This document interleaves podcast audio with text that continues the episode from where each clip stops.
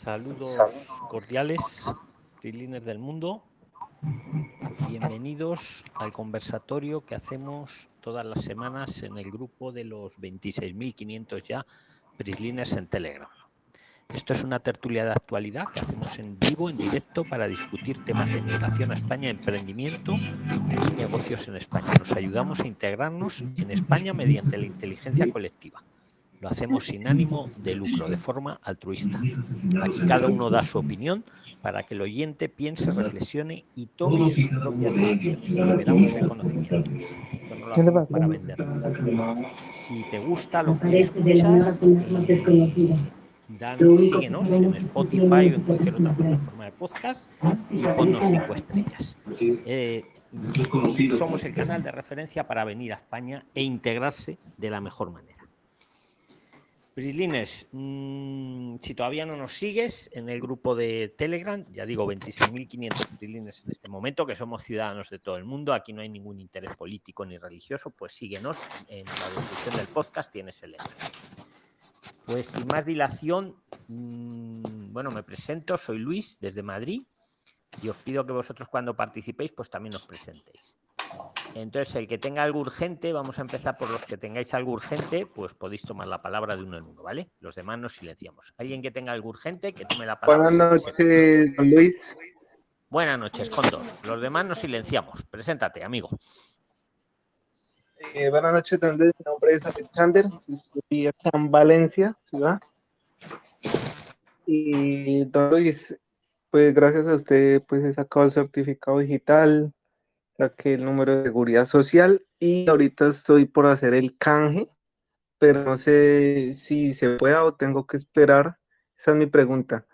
O tengo que esperar hasta que tenga el permiso de trabajo, porque yo tengo el NI, el número NI. Esa es mi pregunta. ¿Te Gracias. refieres al canje de la licencia de conducir? Sí, señor, de Colombia. Pues hombre, eh, no sé si te has visto el vídeo que hicimos, si pones Prisline en YouTube, eh, conducir. El último vídeo lo hicimos ahora unos 15, 20 días. Y había quien decía que, que había que esperar a tener el permiso para trabajar los seis meses. Pero luego salió un, un Prisliner que estaba en Huesca y él lo había canjeado, lo había canjeado anteriormente antes de que le hubiera llegado ese, esa autorización para trabajar, dio el testimonio. Te aconsejo que lo veas. Lo hizo en una comisaría de tráfico de Huesca, ¿sí? porque parece ser que depende de la comisaría. Y le hicieron firmar un documento como que no tenía denegada la protección internacional, que no tenía conocimiento de su denegación. Eso es lo que te puedo decir en este momento, amigo. Está dependiendo un poco de las comisarías. Vale, Luis, muchas gracias. Qué pena, Huesca es de qué comunidad o qué pertenece. El, el, eh, míralo en el vídeo, pero si no me falla la memoria, él estaba en la de Huesca, en la comunidad de Huesca. O en la provincia de vale, Huesca. Luis, gracias. Vale, tú míralo en el vídeo, pon Prisline vale, conducir, el, el, primer, el, más moderno que te sale. ¿Vale? Ahí, ahí, lo verás. Porque primero decía Padrón que no, que vale, no, que no se podía. Y luego él dijo que él sí lo había hecho. Es importante ese testimonio, ¿vale? Un abrazo. ¿Quién más quiere tomar la palabra? Venga, Brilines. El que tenga algo urgente, que luego no Don Luis, tiempo, don Luis. Venga, el que ha dicho don Luis, ¿quién es? Don Luis, es Edgar Linares de Venezuela, saludos. Saludos cordiales, Edgar Linares. Saludos cordiales, los demás nos silenciamos y te escuchamos. ¿Qué más, don Luis? Llegué el día sábado a las 8 de la mañana desde Venezuela con mi familia.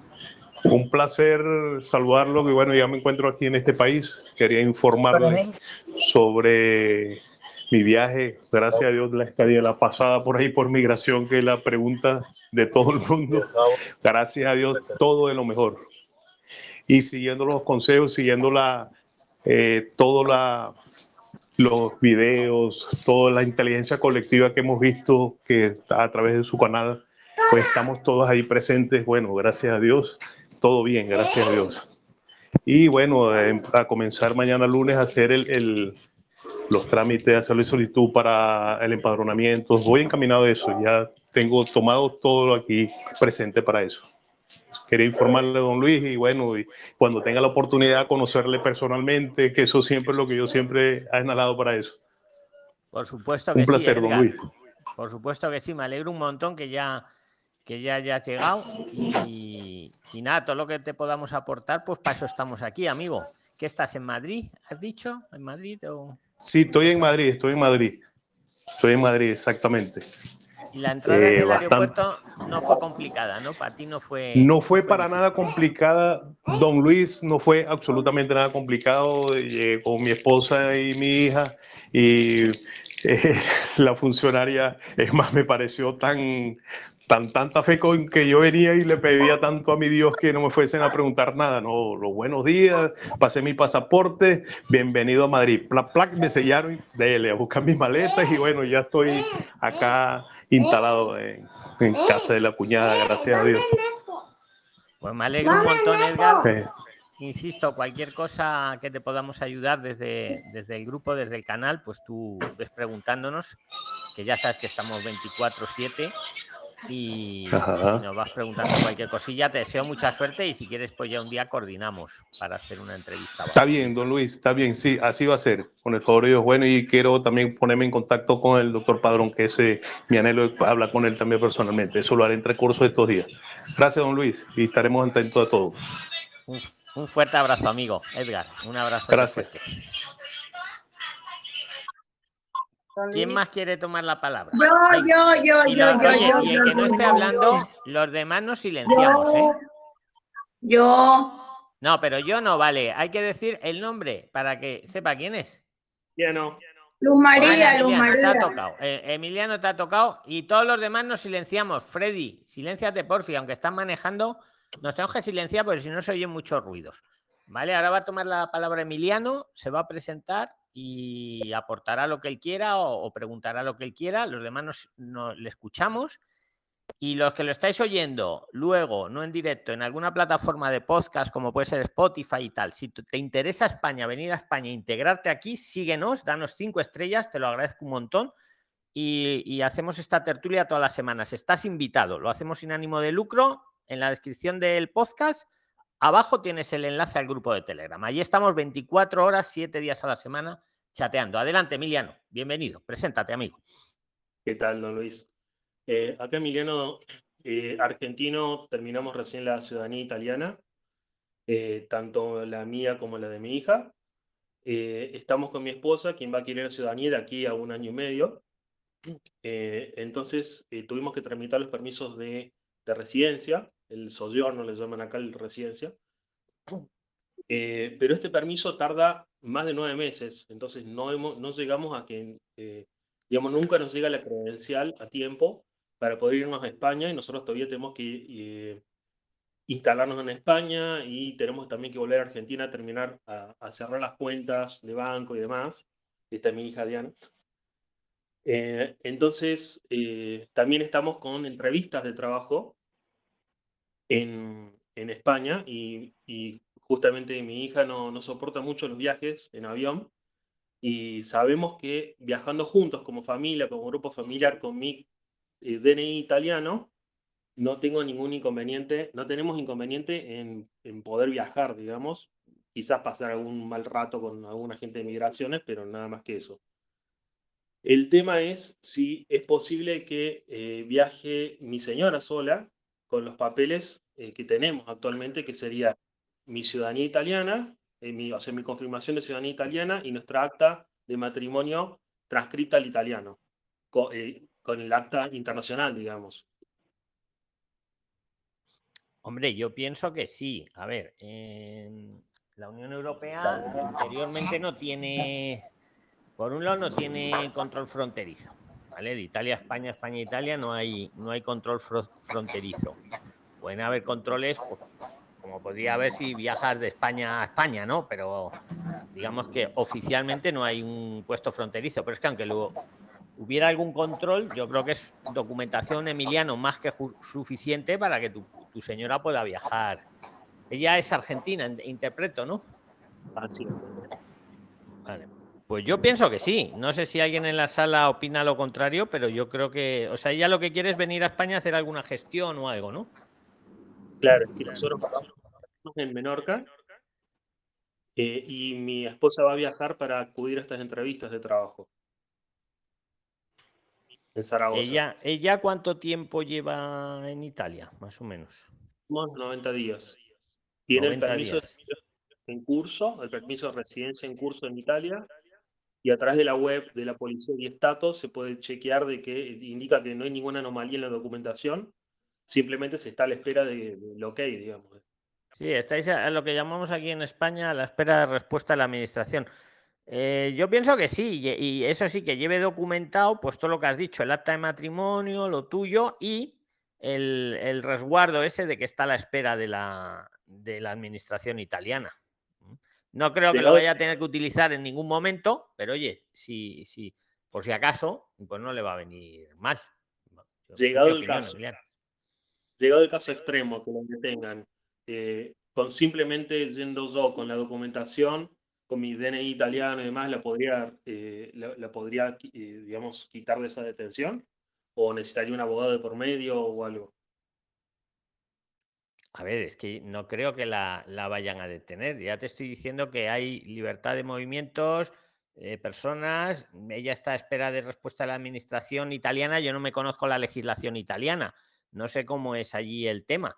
Mm, Por otro lado, Yo, yo lo haría, pero yo no te digo que tú lo hagas. Aquí cada uno toma sus decisiones, Emiliano. No hay un blanco o un negro. Si quieres la seguridad absoluta, que se quede ahí en Italia y no se mueva hasta que os den la residencia, claro. Pues, pero no, no es ninguna delincuente por moverse Pero- interiormente en las fronteras europeas mientras está esperando una respuesta de la administración italiana del- del- de la gestión que estáis haciendo.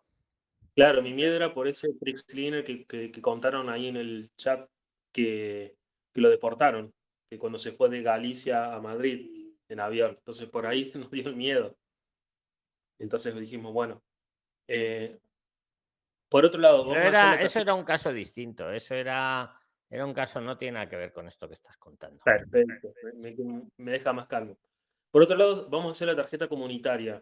Eh, con que esté en curso, ¿ya podemos entrar y salir de España?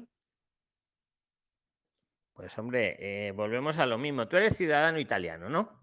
Sí. Tienes pasaporte italiano, ¿no, Emiliano? No, aún no, porque demoran mucho aquí. Lo voy a gestionar en la embajada italiana en España. Un cuando tengas tu pasaporte italiano puedes entrar y salir por toda Europa las veces que quieras, sin la tarjeta comunitaria. La tarjeta comunitaria es un accesorio que te ponen. Si no lo has gestionado, pues volvemos a lo mismo. Estás ahí como en un limbo. O sea, si tú me dices que eres ciudadano italiano, yo te diría que sí, independientemente de la tarjeta comunitaria. Ahora, si me dices que todavía no eres ciudadano italiano, pues no sé qué responderte. Claro, tendrás que esperar a ser ciudadano italiano. No, no sé. El tema es para mi esposa, la tarjeta de familiar de comunitario.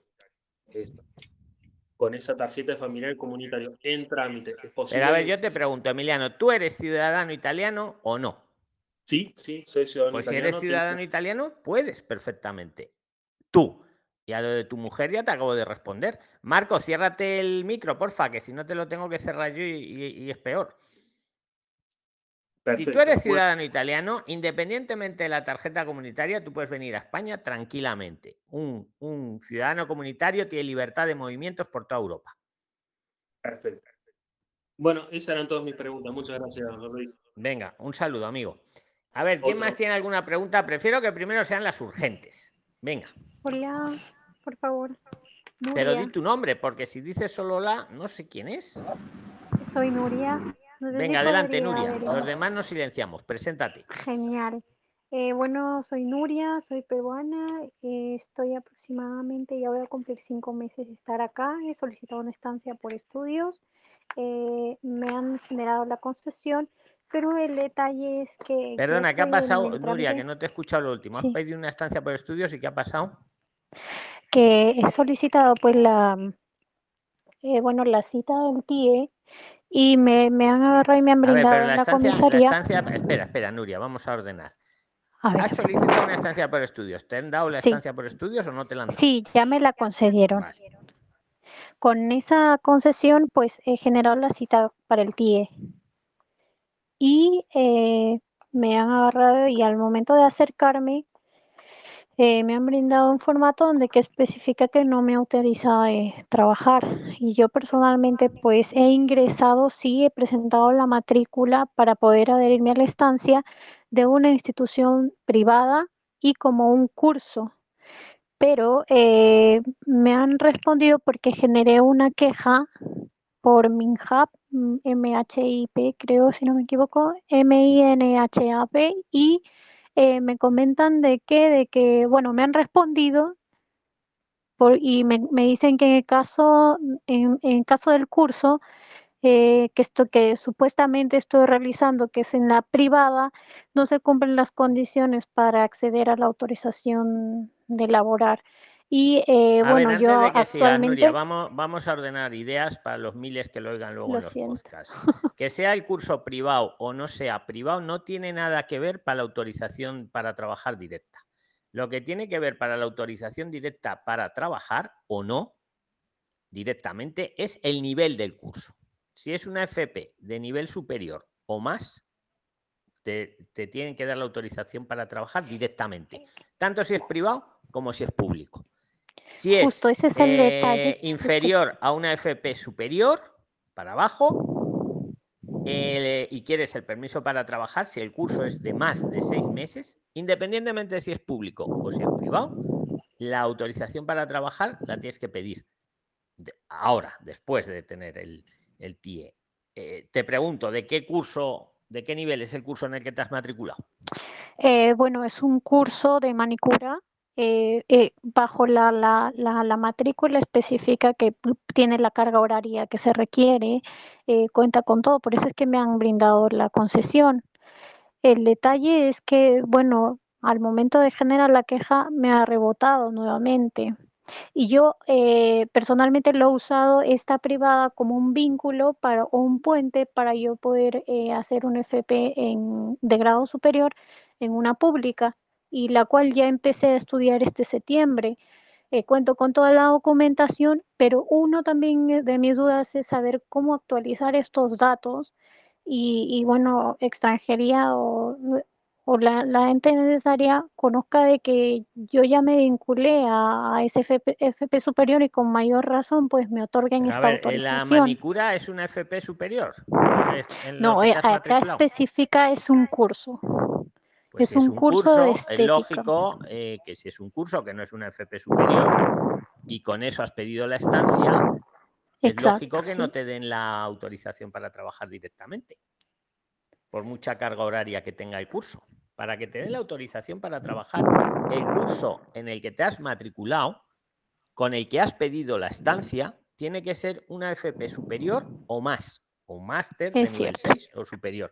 Si tu manicura Sí, no es un- una FP superior, por mucho que tengas luego el proyecto de hacer una FP superior, ¿vale? Pero eso es un proyecto. Tú lo, que- lo que les has presentado es un curso sencillito de manicura, privado o público. Eso es lo mismo. Con la carga horaria, perfecto.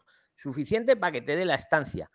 Pero al no ser superior, para pedir el permiso para trabajar, lo tienes que pedir ahora. No viene directo incluido en la TIE, como te habría salido directo con la nueva reforma, pues si, por ejemplo, directamente te hubieras matriculado de la FP superior, si en la estancia la hubieras presentado, por ejemplo, con la FP superior, ahí sí que te tiene que salir en la TIE directamente autoriza a trabajar. Con el curso de manicura, como no es superior, no quiere decir que no puedas trabajar, vas a poder trabajar, pero tienes que dar un paso más y pedir ahora tú la autorización para trabajar si vas a trabajar por tu cuenta o el, el empleador que te quiera contratar lo tiene que pedir él. Eh, comprendo y eso está clarísimo porque eso me especifica en, en la, en la respuesta que me han dado. El detalle es que, que yo ingreso en abril y la opción de inscripción para la pública en FP pues inicia en junio, julio, julio, si no me equivoco. Entonces, lo que hice como... que, eh, eh, espera que no me... A ver, en abril es cuando, cuando ingresas. Yo llego, estamos en sí. septiembre, no estamos en octubre, ¿no? Octubre, noviembre, diciembre, Sí. enero, febrero, marzo, dentro de siete meses. Sí, sí. Y, y te han dado ya la estancia para dentro de siete meses. Eh, claro, ya, ya ah, justo el 27, 29 del mes pasado, pues me la han otorgado. Pues a mí hay algo ahí que no me cuadra. Vamos a ver, tú estás en España, ¿no, Nuria? Sí, yo estoy acá en Madrid. Y dices que has presentado una estancia para dentro de siete meses. No, no, no, para un año. Para un año. Pero, pero ¿cuándo empieza el curso? El- mi curso supuestamente ha empezado, yo, yo entré en abril, en, en mayo, supuestamente el, el- la pública, pero bueno, eh, bajo solamente para poder sacar la, la, la estancia, me han dado un documento donde que me da la carga horaria y todo, pero en realidad no es así. Ha sido un curso solo de dos meses. Y Pues eh, entonces estáis ahora come- yo lo que cometiendo hice, una ilegalidad. La academia X que sea Sí, está es engañando a cierto, la pero la academia- sí, pero como le digo, mi Bueno, pues finalidad eso no, no está era... bien hacer eh, eso. Están engañando al, al sí. Estado. Eso puede acarrear, acarrear malas consecuencias. Están engañando, ¿no? Porque están diciendo un curso que no es. Sí, y bueno, concerniente a la carga horaria y todo, colocaron lo, lo que se necesita para el tema de la estancia. Bueno, en caso ¿Y mío qué, me qué la academia otorgaron. es? ¿Qué academia es? Por si no soy alguien de la administración, para que tomen nota. Aranda, Aranda Formación. Ah, mira qué bien. O sea que los de Aranda Formación me estás diciendo, yo no lo digo, ¿eh? cada uno da su opinión, que engañan, ¿no? Te ponen la carta mintiendo y claro, luego las academias que somos, que somos legales y que decimos que nuestro curso es semipresencial y no sirve para la estancia y lo decimos públicamente, llevamos tres años desde siempre diciéndolo y luego hay otras que sí lo hacen. Y luego lo malo son, son los de Prisline. Pues Nuria, yo no sé, porque con eso que me estás contando yo ya, pues no sé qué decirte, pero vamos, no se puede engañar a la administración y si- luego si no ahí están las consecuencias. Sí, yo, yo, yo comprendo, pero como le digo, solamente lo uso como puente para yo poder eh, mm, facilitar o habi- habilitar el tema de la estancia y insertarme a Pero un es que eso centro de puente público. te lo has inventado tú. A ver, si tú pides una estancia por estudios en España, tienes que presentar un curso válido para esa estancia. Eso del puente, si que luego tú quieres hacer otra cosa, vale, pero cuando te resuelven, a ellos, mm, tu puente o tus proyectos, ellos no se basan en eso, ellos se basan en lo que les presentas. Mire, quiero hacer este curso de, pues no sé, de manicura, me parece que me has dicho, y como no es nivel superior, como no es nivel superior, pues no te dan directamente el permiso para trabajar. Luego lo que vayas a hacer en el futuro, pues cuando lo hagas y lo presentes, será otra cosa. No sé si, si me explico bien, Nuria. O sea, Sí, yo sé claro que que basar en sí. lo que hay. Claro. El, el- el- el detalle es eh, justo poder saber cómo poder actualizar esta, esta Pues información, mira, ya te que lo yo digo muy ahorita me fácil. encuentro eh, estudiando. para, que, para renovar la estancia, te van a pedir que completes el curso y lo tengas aprobado. Así de sencillo. Si tú te has matriculado Claro. en un curso X y me da igual lo del permiso de trabajo, eso lo dejamos aparte. Para renovarlo, para luego seguir con tu FP superior el proyecto que tengas, te piden que el primer curso lo tengas superado. Y luego el resto de los requisitos que ya te conoces, ¿no? Pero lo fundamental para las renovaciones, lo primero que ha hecho usted, que lo ha terminado con aprovechamiento. Y luego ya los otros requisitos, ¿no? Los ante, de siempre, vamos. Y eso es, o sea, que aplícate, que te apruebe esa gente, pero vamos, si andan ya mintiendo con las cartas, vamos mal. Pero bueno, yo ahí no me meto. Yo ahí ni entro ni salgo. Pero que lo Se- sepas. Luis, lo que, lo que, lo que suscita es que, mire, por tema de, de, más que nada de tiempo, yo inicié supuestamente esa, ese curso en mayo y culmina porque me lo han hecho para un año. Culmina el año, el, en mayo del próximo, del próximo año. Y yo inicié en Pues tienes que tener culminado el curso, pero esto te lo digo para ti, Nuria, y para todo, porque, porque además sé que por ahí hay un alguien tóxico que está diciendo, no, matricúlate, y como luego dicen, luego ni estudies ni hagas nada. No, no, es que no te van a renovar como no tengas aprobado lo primero. Entonces, no sé lo que dura tu curso, pero si dura de mayo a mayo, que no lo sé, pues tienes que esperar a acabarlo y aprobarlo. No lo puedes aprobar si No curso hay, no hay, no hay opción, porque yo ya empecé en septiembre en una pública, un FP superior, y ahorita me encuentro estudiando en una, Ya, pero eso es pública. aparte. Eso es como si me dices. O sea, la estancia no te la han dado para eso. La estancia te la han dado para la manicura. Entonces, Sí. para renovar la estancia con una FP superior o con lo que tú quieras, te van a pedir que tengas completado el curso con el que pediste la estancia.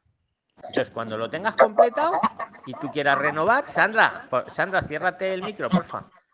Cuando lo tengas renovado, puedes, eh, es más, eh, dos meses antes incluso, puedes presentar la, la renovación, pero con el certificado de aprovechamiento del primer curso. O sea, que lo que no vale es, bueno, ahora me meto en manicura dos meses, mm, yo qué sé, mientras consigo plaza en no sé dónde, en otro, en FP, y ahora me cambio. No, no, tienes que acabarlo primero. Con lo que te han dado la estancia lo tienes que terminar y, sacarlo con aprovechamiento. Y entonces, en las renovaciones, cuando ya tú puedes poner pues otro distinto, que puede ser de otro tema, o que puede ser la FP superior, o lo que tú quieras, pero que lo que no, lo que no puedes es eh, a tu gusto irlo cambiando. Bueno, pues llevo dos meses en manicura, pero ahora como me quiero hacer la FP superior y tengo la plaza, vamos a poner, pues me cambio. Eso sería lo ideal, pero no es así. Ellos te dicen, a ver, si le hemos dado la estancia, ¿para cuánto tiempo te la han dado? Del del manicura. Para un año. Pues claro. Pues ahora te van a pedir que, que pase el año, porque supongo que si te la han dado para un año es porque dura un año el curso, ¿no? Que me he perdido un poco con las fechas. Pues te, te pedirán que acabes el curso y lo tengas aprovechado, el certificado de aprovechamiento. Y entonces, eso sí, al siguiente año puedes pedirte la FP superior o lo que quieras. O incluso ahora ya te va a venir con la nueva reforma, puedes pedir hasta una residencia y trabajo que ya no tienes ni que estudiar si no quieres. Pero el requisito te has metido ya en una cosa de la que estás ahí enganchada. le voy a llamar la trampa del estudiante. Igual que hicimos lo de la trampa del turista, la trampa del estudiante. Has caído en la trampa del estudiante. ¿Cuál es la trampa del estudiante? Y lo digo no para Nuria, lo digo para todo el que oiga luego este podcast en Spotify donde sea, y es muy interesante lo que está ella planteando. Porque además yo, he visto un despacho que está jugando con la gente, y, lo digo públicamente, no voy a decir el nombre, pero es que es muy serio, porque le vamos a llamar la trampa del estudiante. ¿Qué le ha pasado a Nuria? Se ha metido en una manicura. Perfecto. Pero como no es superior, no le dan directo el permiso para trabajar. Y ahora ella, vamos a suponer que ha encontrado una FP superior, que la admiten y todo. Pero, ¿qué pasa? Que está agarrada a la estancia que le han dado con la manicura. Entonces, ¿puede luego pedir una renovación? Claro que sí. Con la FP superior o con lo que ella quiera. Claro que sí. Pero siempre que haya culminado con lo que le han dado la estancia. Y si la estancia se le han dado de manicura y dura el curso un año, pues tiene que esperar. Nuria, ese es el resumen. Aunque la FP empiece mañana. No sé si me explico bien. Sí, sí, claro que sí. Entonces no hay opción de que. Ahora, también, eh, pero espera, vamos a ver algo positivo. También te digo una cosa, vamos a decirlo todo. Eso no quita, eh, todo esto que te he dicho es tal cual, pero eso no quita que si tú ahora en paralelo quieres ya ir estudiando la FP superior, la puedes estudiar. Si el centro de estudios te admite, claro que puedes. Ahora, la estancia. claro, la estancia no. La estancia la tienes agarrada a la manicura. Tal cual. Oye, que aparte quieres estudiar cocina o quieres estudiar FP de no sé qué o quieres estudiar derecho. Pues sí, eso claro que puedes. Pero piensa que eso no forma parte de la estancia por estudios. La estancia por estudios te la han dado para lo que te han dado. Si tú pusiste para manicura y te la han dado para manicura en, esos, pues los 10 para eso. Oye, que aparte quieres, yo qué sé, eh, hacer otras cosas, las puedes hacer. Pero la estancia solo es para la manicura. De hecho, hasta un irregular puede estudiar. Yo tengo un amigo que estudia Derecho en la Complutense y está irregular. Claro, no tiene una estancia de estudios, pero él, estudia y, le examinan. Entonces, tú puedes hacer la FP y compaginarla con la, con la manicura e incluso trabajar si, si te pides el permiso de trabajo. Pero para la renovación estás en la trampa del estudiante para dentro, cuando renueves, dentro de un año, te van a pedir aprobada la manicura, para lo que pediste la estancia. El otro les va a dar igual, ni te lo van a mirar. El otro te mirarán la matrícula para el próximo año. No sé si me explico, pero es así. Definitivamente le comprendo. Eh, es solamente para tema de, de, actualización de datos. De manera telemática, ¿hay alguna forma en la cual yo ya pueda dar como que eh, datos acerca de mi, mi, nueva o la nueva formación que estoy teniendo o también eso no es actualización de datos, que es que es lo que te iba a preguntar, ¿qué dato querías actualizar? Si te han dado Usted puede venir a España, usted puede quedarse un año en España para estudiar manicura en la Academia Pepita Flores. No hay una manera que le digas, oiga, que ya no quiero manicura, que ahora quiero otra cosa en otro sitio. Te van a decir, vale, cuando acabes ese curso de ese año y lo tengas aprobado, si quieres te damos otro año en otra cosa. Pero en medio tú no lo puedes cambiar. Genial. Eh, Hombre, lo que podrías es renunciar, eso sí, renunciar a la estancia y, volverte a tu país o quedarte irregular. No lo, no lo aconsejo, ¿no? ¿no? Yo no lo haría, eh, pero, que, me, comentó, sí, sí, le escucho. No, que te iba a decir lo mismo, que, que en medio tú no puedes decir, oye, que ya no estudio manicura, que ahora estudio derecho. Y a los dos meses, pues mira, no, ahora me he cambiado a, a yo que sé, a otra cosa. No, si ellos están estudiando y te han dado la estancia para lo que te han dado, ¿por qué no presentaste primero la FP? Te pregunto. Eh, porque empezaron el tema de las matrículas de inscripción en, en julio del 17 y yo llegué en abril. Presenté la estancia el 17 de mayo. O sea, que no me da. Claro, tú lo hiciste para no quedarte irregular, ¿no? Para los plazos. Claro, claro. Se te agotaba el plazo, claro, ¿no? Si te entiendo. Pero es que te has, te has agarrado a la trampa del estudiante. Pero bueno, no pasa nada. Tú lo que puedes hacer, desde luego, aprueba la manicura esa, eh, pide permiso para trabajar, que te lo van a dar. Permiso para trabajar. Claro, lo puedes pedir, aunque no te haya salido directamente el permiso para trabajar por no ser superior, tú lo puedes pedir. Si vas a trabajar tú haciendo la manicura o en lo que quieras, ¿eh? O como en otra cosa que no tenga que ver con la manicura. O si alguien te quiere contratar, claro, pues pedir el permiso para trabajar. Y la FP superior, pues la puedes ir haciendo. Y luego el año que viene en la renovación, te matriculas del segundo curso de la FP superior. O, o, otra idea que te pongo en la mesa, como ya llevarás un año aquí, y habrás culminado la manicura, puedes pedir, con la nueva reforma, puedes pedir un permiso para residir y trabajar, sin necesidad de estudiar más. Oye, que quieres estudiar, también podrás estudiar por tu cuenta, ¿no? Como puedes estudiar un español normal si quieres, pero ya no atado. Es que ahora estás atada a la manicura. Sí. Al estudio de la manicura. Pero no pasa nada, tampoco, no, no, pero sí, no se puede cambiar, no se puede actualizar el dato. El dato que se puede actualizar es, pues a lo mejor se acabaría tu dirección o esas cosas. Comprendo. Entonces, para culminar, eh, señor Luis, porque realmente ha sido muy, muy, muy detalloso y he logrado comprenderle clarísimo, es acerca del permiso de trabajo. Por lo que yo logré observar en sede electrónica, es, eh, está arraigado al formulario X12. ¿cierto? ¿O es que es otro? Porque ahí especificaba solicitud de autorización para trabajar.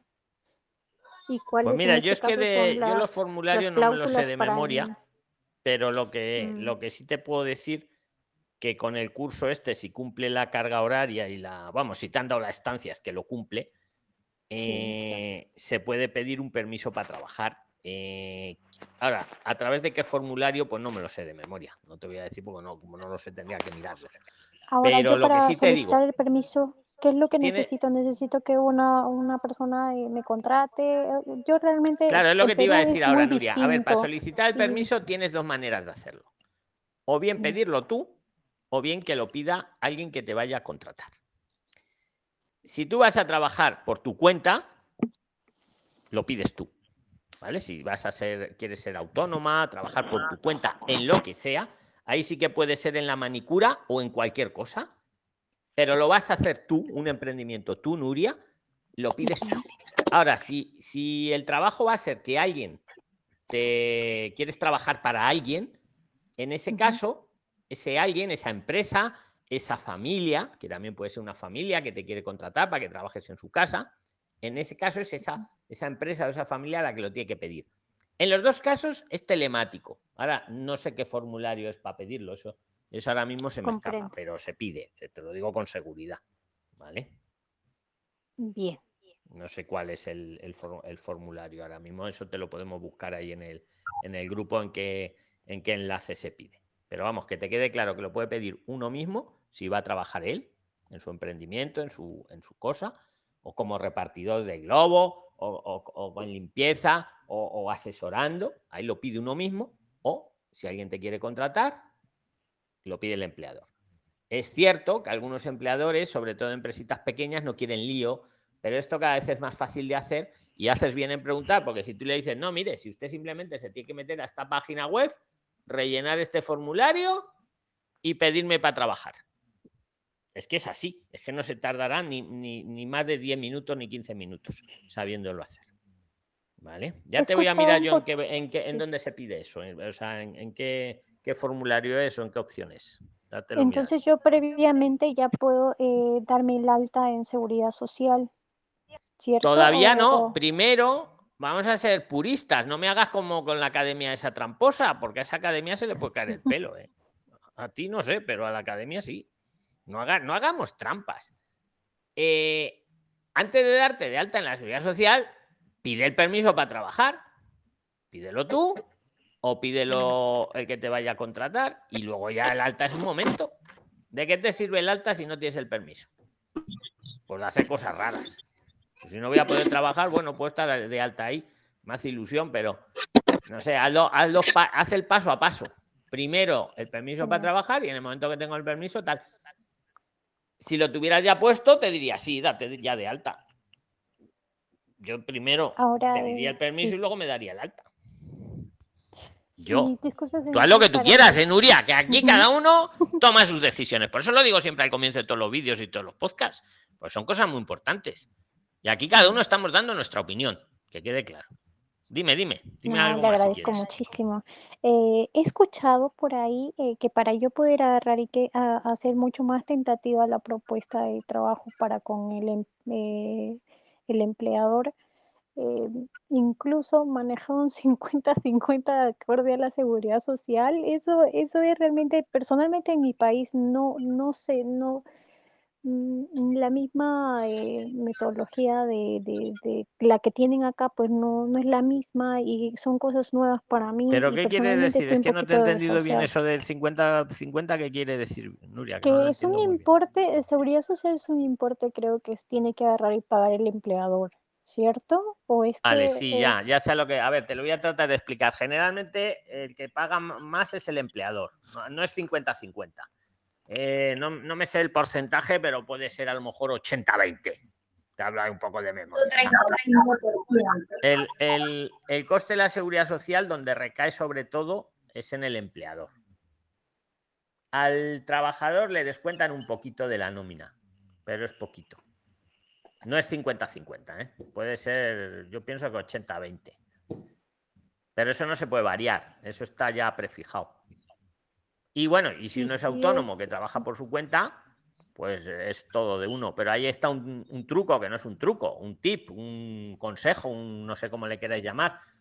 Como es el primer año, siempre que os deis de alta en la seguridad social, que queráis ser autónomos, pedir la bonificación que hay. ¿Vale? Porque si te das de alta y no pides la bonificación, te ponen la tarifa estándar. En cambio, con la bonificación solo son 60 euros al mes. Muy importante eso, que a más de uno le ha pasado, que ha ido, sí, me quiero dar de alta aquí de autónomo. Va, firme aquí, ya está usted de alta y luego le viene una cuota, pues no sé si son 300 euros, cuando podían ser 60 euros. Entonces, acordaros, el primer año, para cualquiera, sea ciudadano, de donde sea, si es autónomo, pedir la bonificación y se os quedan 60 euros. ¿Vale?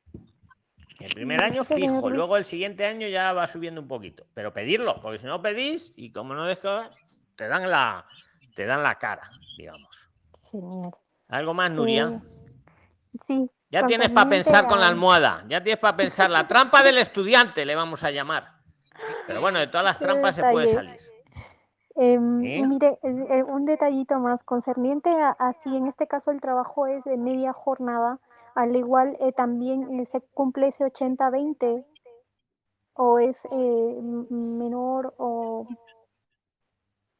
distinto. Vale, te entiendo, te entiendo. A ver, ese 80-20, que no, te no me lo sé de memoria, que no tengo las tablas aquí de la seguridad social, pero vamos a poner que por ahí es que no debo estar equivocado.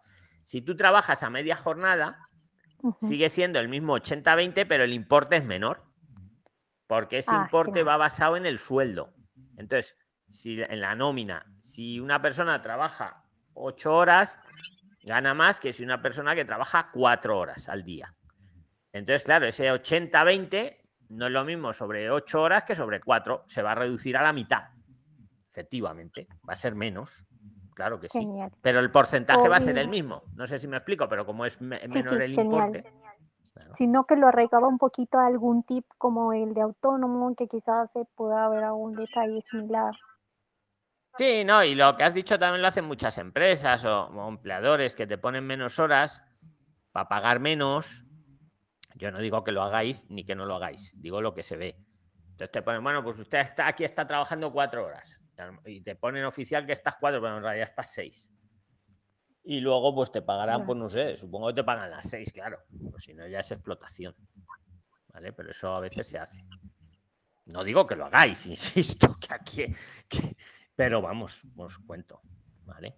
Y, y acá una remuner- la remuneración mínima vital, ¿con cuánto estás entonces? Hombre, aquí intriga. el salario mínimo interprofesional que puso el gobierno, la remuneración mínima eran mil, creo que son mil cincuenta euros.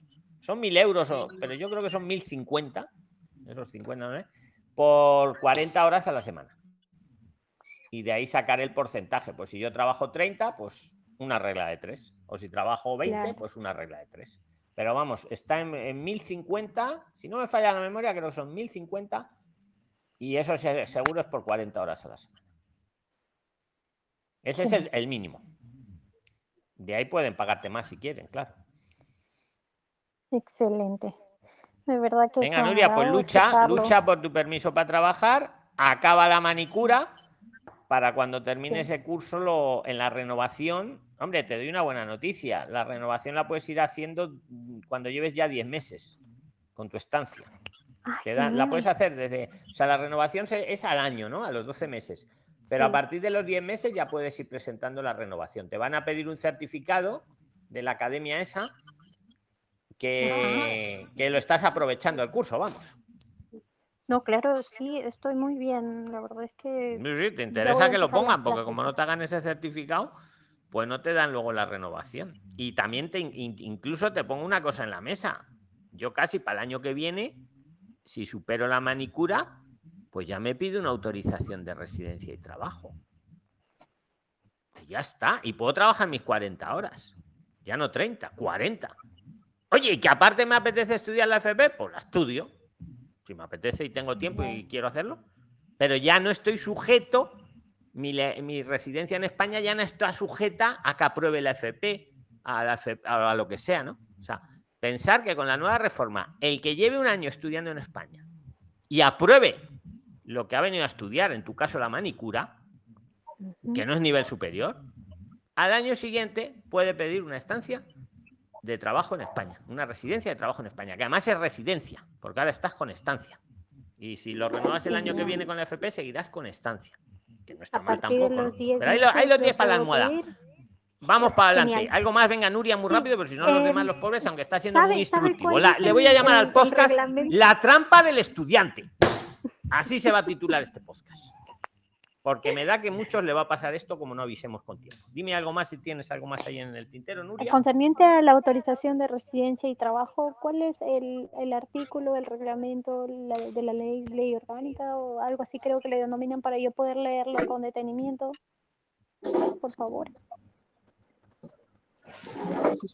Le agradecería. Hola. El 199 de la modificación, te lo, te lo lees todo, ahí está. 199. Joder, ahora no me oía yo. Re- Que te- que cierres tú también, aunque tú no haces ruido, ciérrate, no, la cámara no, el, el audio. El audio. Pero bueno, no, tú por lo menos estás Va. silenciosa. Que Nuria, el, el BOE del 16 de agosto, consolidado con la ley de extranjería. ¿Qué quiere decir eso? Que había una ley y sigue habiendo una ley de extranjería, sale un BOE con la reforma, con la modificación, entonces todo eso lo fusionan. Y queda la misma ley de extranjería con los artículos cambiados. Con todo lo que ha hecho la reforma del 16 de agosto, entonces tú te vas al boletín oficial del Estado, buscas ley de extranjería y te va a salir actualizada a día de hoy. Y también te sale una pestañita que si que la quieres ver cómo era hace un mes, cómo era hace dos años, tú siempre mira la última versión y ahí lo tienes todo. Porque además lo tienes ya consolidado, que se dice. Pues claro, te dicen, sale la reforma el 16 de agosto y te dice, en el artículo 28b, ahora se redacta así. Y te quedas diciendo, ¿esto qué es? Te tienes que ir a la ley, a la ley antigua que sigue vigente y cambias ese artículo. Pues ¿qué pasa? Que en el BOE ya te lo dan cambiado, ya te lo fusionan. Te dice, ¿quieres la última versión? Y ya te lo dan todo cambiado. Actualizado. Pues venga, Prilines, ¿quién más quiere tomar la palabra? Pero diciendo su nombre. Sandra Ledesma. Le ganado Ledesma. Sí, Darling Ledesma. Darling Ledesma ha ganado. El que no eso, como se queda grabado, que vea luego el playback. Ha sido Ledesma, Darling Ledesma, tienes la palabra. Preséntate. Melisa luego. Melisa luego, porque Señor- Darling Ledesma ha ganado. Ahora nos silenciamos y, y escuchamos a Darling todos. Señor Luis, buenas tardes. Ah, yo soy de Colombia, pero vivo en Curazao.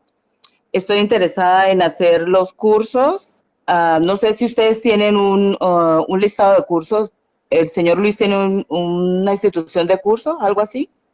Sí, a ver, yo tengo, Darling, una institución de cursos, pero yo no soy como esa, como esa, esa academia mala mm, que engaña, donde está Nuria, que no voy a repetir el nombre de la academia, y que engaña y que dice, no, el curso es online, pero yo te pongo que es presencial para que te den la estancia, o cosas de esas. No, yo no hago eso. Los cursos de Preline son muy buenos, pero son semipresenciales la teoría en, en el siglo XXI que estamos, porque estamos en el siglo XXI, ¿no? Yo creo que es arcaico tener que ir a un sitio todos los días a estudiar una cosa con un señor ahí en un pupitre, cuando existe Zoom, existe las tecnologías. Es como si ahora tuviéramos que estar todos en un salón. Estamos aquí reunidos virtualmente y cada uno en un país. Pues yo creo que la formación tiene que ser así. Entonces, los cursos de Preline son online, tienen luego la, la presencialidad, sí, para luego hacer las prácticas. Pues si vas a hacer la manicura, te vas a un salón de manicura a hacer las prácticas, tus 150 horas, o a un taller mecánica si estás haciendo el de mecánica. Total, resumiendo, Darling, para no enrollarme, que yo esto no lo hago para vender los cursos, pero cuando saquemos Sí. el tema, eh, los cursos no, de Preline no te sirven, no te sirven para la estancia, ni para la visa, porque mm, para la estancia y para la visa te piden que sean 100% presenciales. Y lo que yo nunca haré ni hago es engañar a la administración. Para mí sería muy fácil. Sí, sí, yo te hago una carta que diga que es presencial, como ha hecho la academia de nuestra, de Nuria. Y eso, vamos, se le puede caer, porque está, está la academia engañando a la administración. Yo eso no lo, yo nunca lo haré, no lo hago ni lo haré. Pero luego, así Señor que no lo hago, todavía dice por ahí alguno que yo soy malo. Pues vale, eso ya que decida. La historia pondrá cada uno en su lugar. Pero dime, Darling, te, eh, tienes en el grupo, te podemos buscar según lo que quieras estudiar. No en. Sí, no eh, yo soy auxiliar, yo soy auxiliar de laboratorio clínico, en eso trabajo. Y mi hija también es enfermera, queríamos seguir por esa misma senda de sanidad. ¿Usted qué instituto me recomienda que me puedan dar la estancia por estudios y después la residencia? Pues mira, nos tienes que decir, tenemos un buscador de los centros. Mira, te lo digo muy rápido.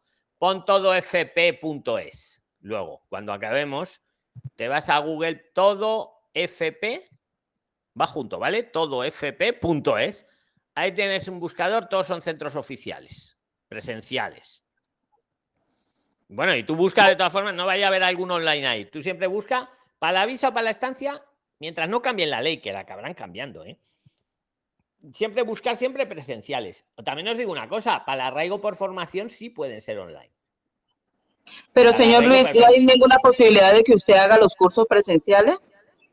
No, porque no tengo. No, no me voy a meter en complicaciones. Mm, Yo no lo voy a hacer a día de hoy. Yo voy a esperar a que cambien la ley, que la van a cambiar, ya lo veréis. Igual que os lo dije hace tres años. Hace tres años os dije casi esta reforma que ha pasado, pues siempre os lo he dicho. Siempre van a cambiar las leyes para mejor, para mejor para vosotros. Siempre, siempre, siempre. Quedaros eso grabado. Cuando digan que si etías, que si ya no van a dejar volar a no sé quién, es mentira.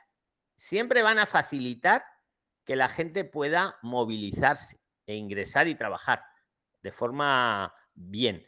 Entonces, Darling, ya verás como antes de lo que pensamos, los online valdrán también. Y te digo que para el arraigo por formación ya valen. Para el arraigo, pero claro, para el arraigo por formación es para el que lleva dos años en España. que, que no Ah, suele ok. ser algo. Pero vamos. Sí. Señor Luis, otra punto es- pregunta. claro, y si no, Darling, luego en el chat, si no ves que no encuentras, nos dices dónde lo quieres estudiar, pues en Madrid, en Valencia, en Sevilla, porque como tiene que ser presencial, y te hacemos una búsqueda. Me dices, quiero estudiar tal cosa en Valencia. Y te sacamos. Sí, señor. Luis. Tengo una pregunta para usted. ¿Cómo hacemos para homologar los, los títulos de enfermería y de auxiliar del laboratorio? Pues esa pones Prisline homologación y te ves el vídeo que hicimos con Claudia, que hicimos dos además, y ahí te va dando el paso a paso. ¿Sabes? Viene Señor Luis, la última pregunta. Discúlpeme. ¿Cómo hago para tomar contacto con la señora Claudia Álvarez? Pues pregunta por ahí en el chat por ella. O si no, métete a Zoom, que ella siempre está en los Zoom. El próximo Zoom que hagamos, seguro que está allí. Sí, yo creo que Ah, es la mejor manera. Ella siempre está en los Zoom. Ayer estuvo y siempre está. ¿Vale, Darling? Ok, señor Luis, muy amable. Un saludo cordial. Sí, Saludos sí, cordiales. ya. Darling. Ok, sí, ya. Venga, el primero que diga su nombre, tiene la palabra. Melissa, He, he escuchado ruidos y a Melisa. Venga, Melisa. Ya, pero ya ha ganado Melisa. A ver, Melisa, ¿dónde estás? Muéstrate. buenas tardes. Estoy en Perú. Pues adelante. Ya. Eh, tengo dos preguntas importantes. Yo voy a viajar en diciembre como turista. Ya tengo todos mis requisitos para ello. Y llegando, eh, voy a tramitar la estancia por estudios.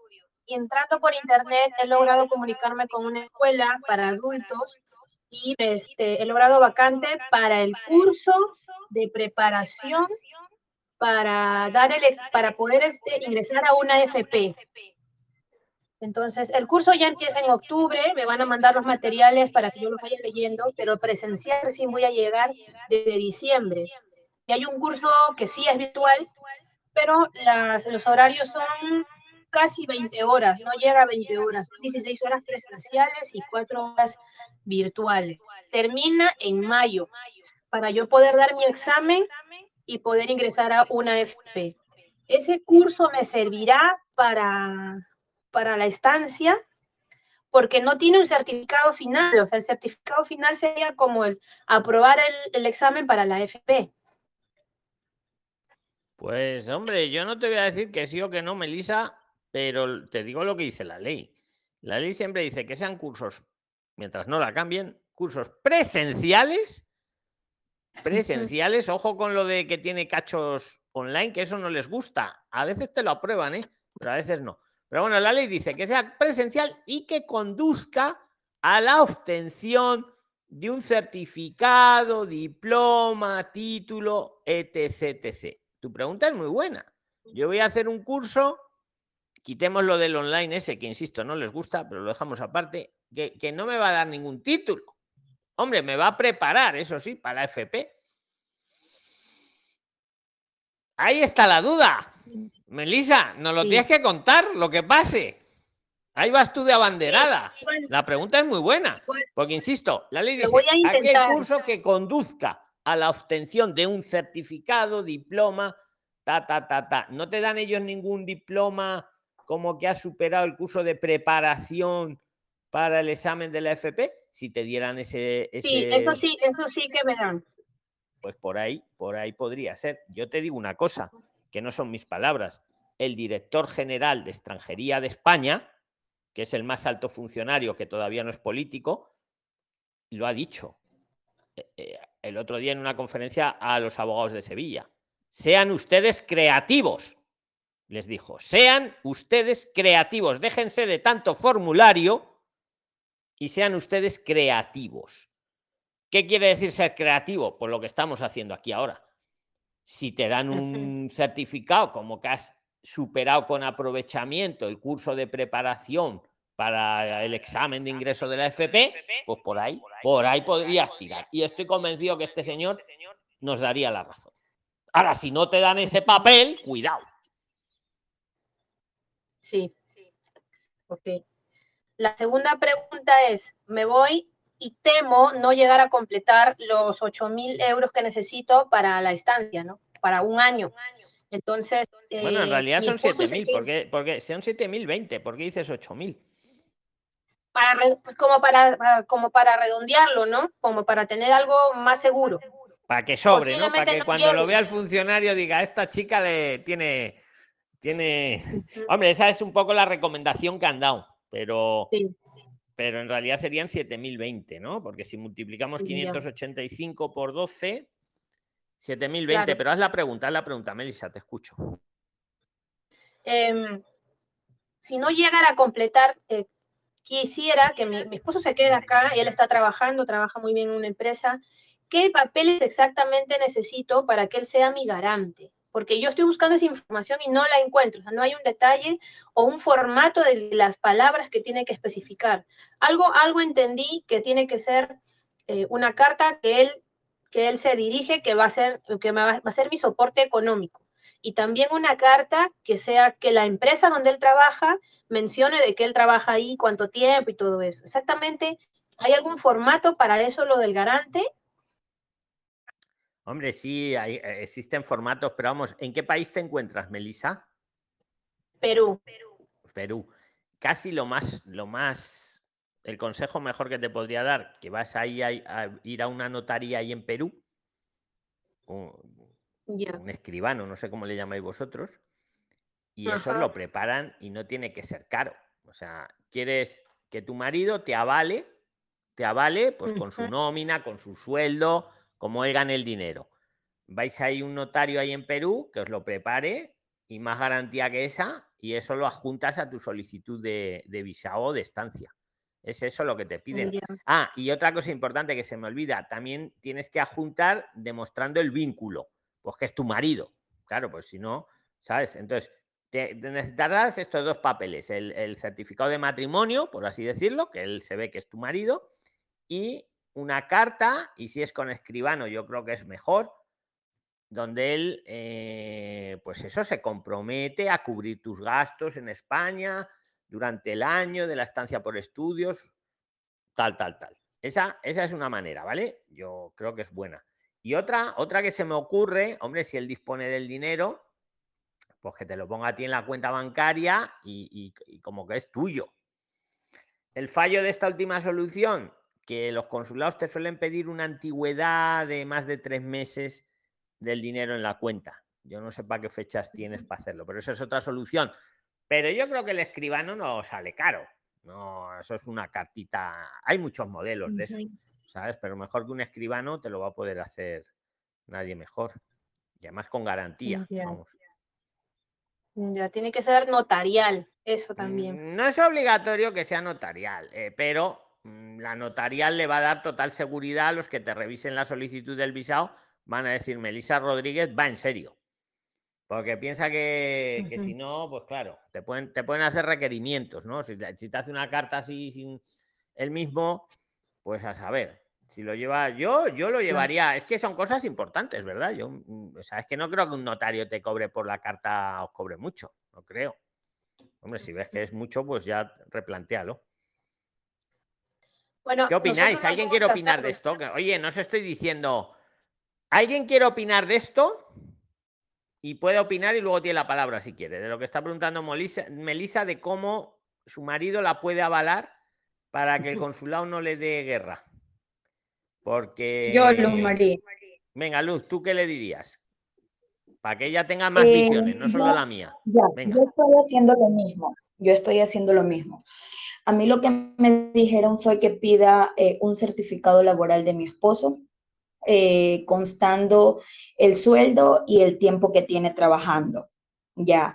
Eh, y llevarlo a la notaría, a la notaría, y hacer una carta a donde él dice que él va a ser mi soporte económico por tanto tiempo y yo llevo mi justificación aparte. Pero lo mío, mi dinero también tiene que ir este, notariado aparte. Ya, eh, una vez que ya tenga eso, eh, lo mete o lo envía al, al, al- a donde va a pedir la documentación que necesita y de ahí tienen que darle una respuesta. Una vez que le dan la respuesta, su esposo firma la respuesta que le dan y es para que ya le quede avalada el, el- la, la document- que la documentación es verídica, pues no.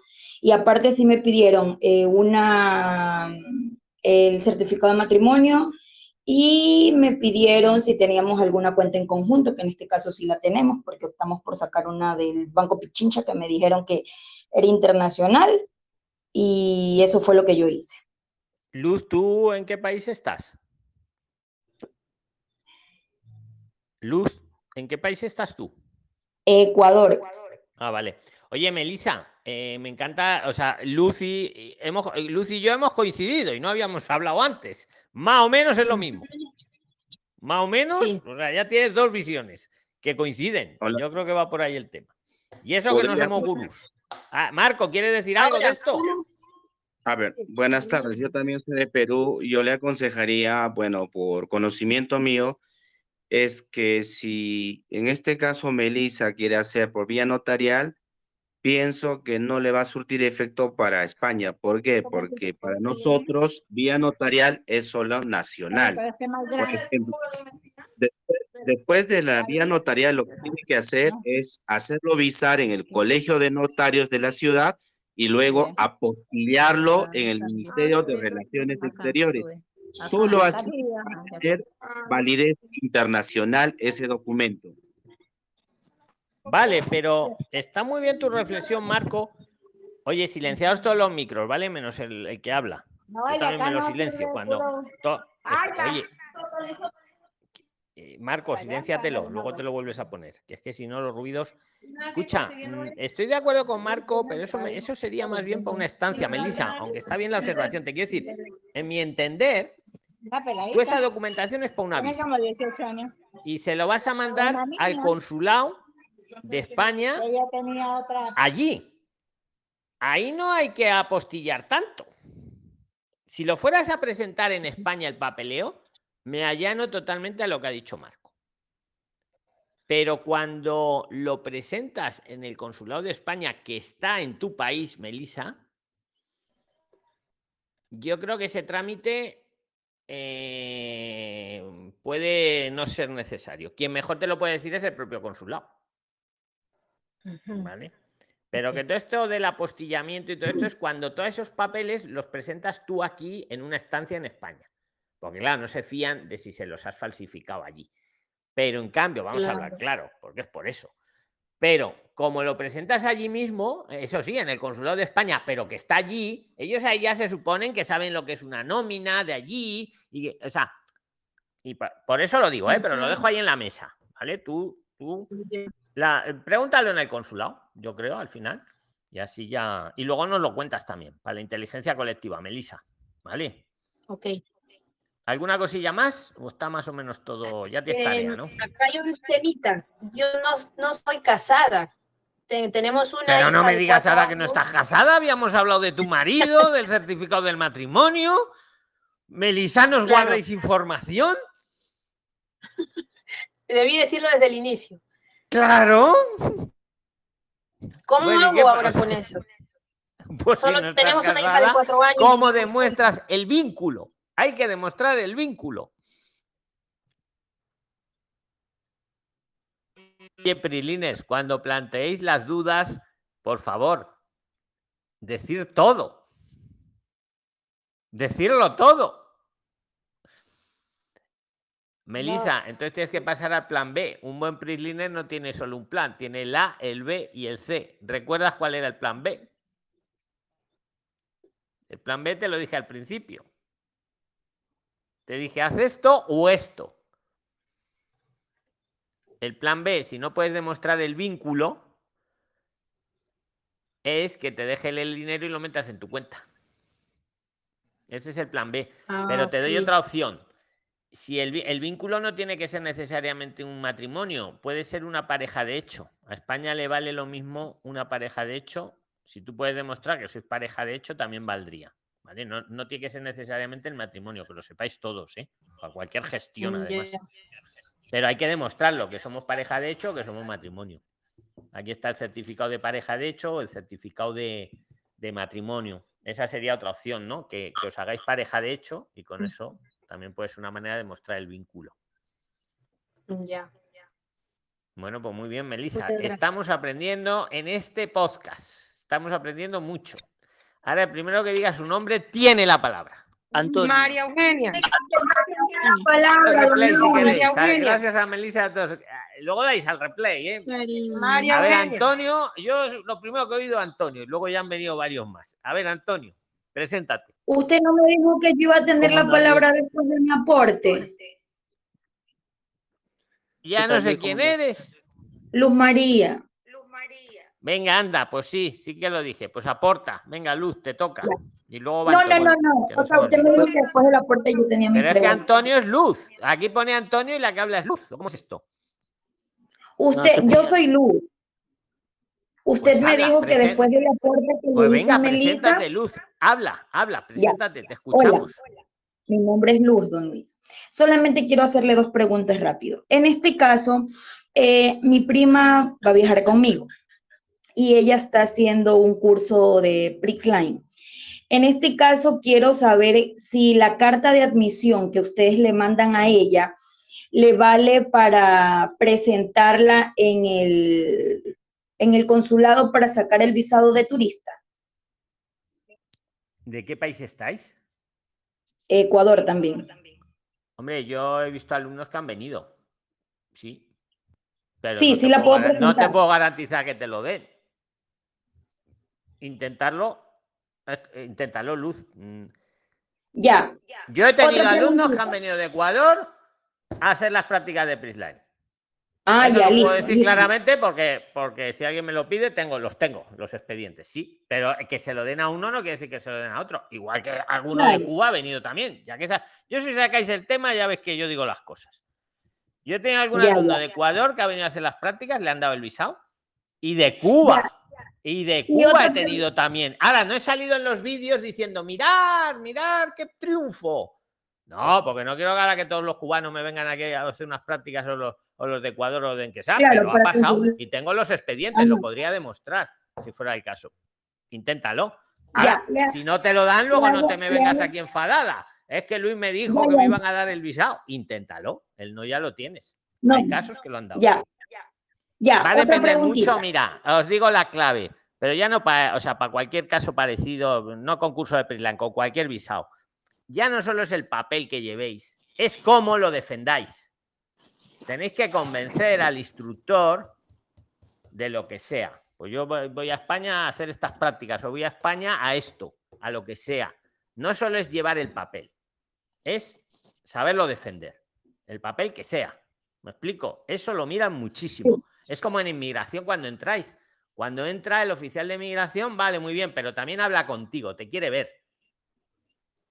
Claro. Inténtalo, Lu. Yo lo intentaría, pero vamos, Ya. no te puedo garantizar Otra- nada. Pero... Otra preguntita. En, el, en la cuestión del seguro médico que yo necesito por el tiempo que dura mi, es- mi, mi estancia de estudio, eh, Prixline de pronto tiene para vender cursos, eh, perdón, este seguro. No, yo no vendo seguros, pero, eh, pero, pero ahí en el grupo tienes varios de seguros que ni les pago ni me pagan, porque yo os apoyo en los emprendimientos que hagáis, siempre que sean de buena fe. Entonces pregunta a alguien que te puede hacer ahí el seguro. Está Jason, está Elixon Barreto y está Ingrid. mm, Y ahí, ahí tienes sus datos de contacto. Y los tres son de confianza, te quiero decir. Yo Ya, no te lo vendo, pero ellos son de confianza, han demostrado su buen, su buen hacer. Pero ni me pagan ni les pago, ¿eh? que os quede claro. Como todos los que operáis ahí, como los que recibís en el aeropuerto. Porque, porque al final yo esta, este canal, estas plataformas, las, las he hecho para vosotros, no las he hecho para hacer yo aquí el negocio, no. Pero claro, también tengo que validar que vosotros lo hacéis bien entre vosotros. Pero eh, eh, esos tres son buenos con los seguros. Luz, ¿vale? Ok, ya, muchas gracias. Venga, pues ahora Antonio, te tocaba antes de que se me olvide. Muchas gracias a Luz. Antonio, adelante. Señor Luis, buenas Bueno, muchas gracias, Luis. ¿Cómo andás? Antonio, Antonio, no Marco, que le tocaba a Antonio, Marco. Venga, Antonio. Tal. Eh, bueno, eh, te comento más o menos. Pero dinos, dinos por fin de dónde eres y dónde estás para que se sitúen los oyentes. Ah, yo, yo estoy en Argentina ahora. Eh, no sé si se Perfecto. escucha bien. Hace- sí, se te oye un poquito bajo. A ver si te puedes Ah. acercar un poco, Antonio. Bien, bien. ¿Ahora? Mucho mejor. Muy bien, perfecto. Bueno, eh, yo estoy en Argentina y bueno, yo nací acá. A los tres años mi familia viajó a España y estuve viviendo allá hasta mis 15 más o menos. Eh, bueno, yo, tengo toda la documentación de que estudié allá y seguridad social, el NIE. Y a los 15 años, bueno, mi familia volvió acá a Argentina y yo estoy, estoy acá, ahora tengo 25, ¿no? Hace más o menos 10 años que estoy acá ya. Eh, mi idea ahora es volver. Yo trabajo como programador y bueno, mi idea es volver para allá y quería saber si toda esta documentación y estos 12 años que yo viví allá, eh, bueno, yo puedo, eh, me sirven de algo o, sea, si puedo como recuperar de alguna forma ese NIE y esa residencia que tuve en su momento. A ver, el NIE lo tienes, el NIE no caduca, el NIE es tuyo y es el mismo. Eh, La clave es la residencia. ¿Tú cuando estuviste aquí, qué- qué llegaste a tener, Antonio? ¿Llegaste a Eh, tener no, residencia? Yo tuve, eh, tenía el, bueno, el NIE nada más y la seguridad social. Eh, nunca me, me tramitaron ni la nacionalidad española ni nada. Yo porque mi, mi mamá se había casado con un español, entonces por eso como que nosotros podíamos residir ahí. Tenemos que estudiar ahora lo de la ley esta que ha salido de los de los descendientes, ¿eh? Lo tenemos ahí pendiente en el tintero. ¿Y cuánto ha pasado? Has dicho que han pasado 10 años, ¿no, Antonio? Y más o menos, sí, nueve años. Yo creo que te toca, te toca volver a empezar, mi opinión. Si alguien opina lo contrario, que tome ahora la palabra. Y si no, pues, pues que calle para siempre, porque ahora es la oportunidad. Pero te digo, Antonio, no es tan grave porque, a ver, todos los, los iberoamericanos, por así decirlo, eh, tenéis la ventaja que a los dos años de residencia, el que quiera puede pedir la nacionalidad española. Vamos, si eso no es una ventaja, mm, y cuando uno es descendiente y tal, es un año. Y es que un año no es nada. O sea, es que un año. Joder, llevamos con el grupo aquí de Telegram, ya va- vamos a ir para tres años, ahora en noviembre. O sea, es que se pasa el tiempo volando. Te quiero decir que, que si fueras un chino, Antonio, pues te tocan esperar 10 años. Pero siendo argentino, Claro, es, es más fácil. te toca empezar, pero vamos, que empezar no es tan grave. Ya estás oyendo a las otras intervenciones, ¿no? Un curso, un algo, eh, haciendo bien la tarea para no caer en la trampa ni del turista ni del estudiante, el ir ahí bien en el campo de minas y en, en dos años puedes ser español incluso. O en tres, Hasta si. Sí, sí, mi idea, bueno, es ir con, con mi pareja para allá y, y ver si podemos aplicar a una residencia de estudio, ¿no? A una, perdón, a una visa de estudio. Sí, pues eh, una visa de estudios que si te en el consulado lo puedes hacer o si no, si ves que se- son un poco pesaditos, que no lo sé, depende del consulado, pues te vienes aquí, lo pedís aquí y es, es lo mismo, es una estancia, se llama estancia. Y al año, al año, si lo hacéis bien, al año vais a poder ya pedir una residencia de trabajo, sin necesidad de estudiar más si no queréis. Eso es muy importante. Ah, lo bueno. único que necesitáis para eso es aprobar lo que vengáis a estudiar. Por eso tampoco, joder, no os matriculéis de cualquier cosa. Matricularos de cosas que vayáis a tener luego el aprobado. Porque es lo único que os van a pedir. Os piden llevar un año y aprobar lo que, lo que habéis venido a estudiar con la nueva reforma. Y ya entonces puede usted tener una residencia para trabajar. Joder, y luego con esa residencia ya puedo trabajar mis 40 horas y, y este primer año, Antonio, he podido trabajar mis 30, que está muy bien también. Y, y- y a los dos años más, pues ya puedo pedirme hasta la nacionalidad si me interesa. O sea, que en tres años, español, haciendo bien la tarea. Claro. O sea, Yo, que, esta reforma, yo creo que no ha calado la, la profundidad que tiene. ¿eh? Y os digo más, os doy un dato. Los de extranjería la quis- eh, eh, lo aprobó, ¿no? Pero Interior no quería, ¿eh? Que lo sepáis.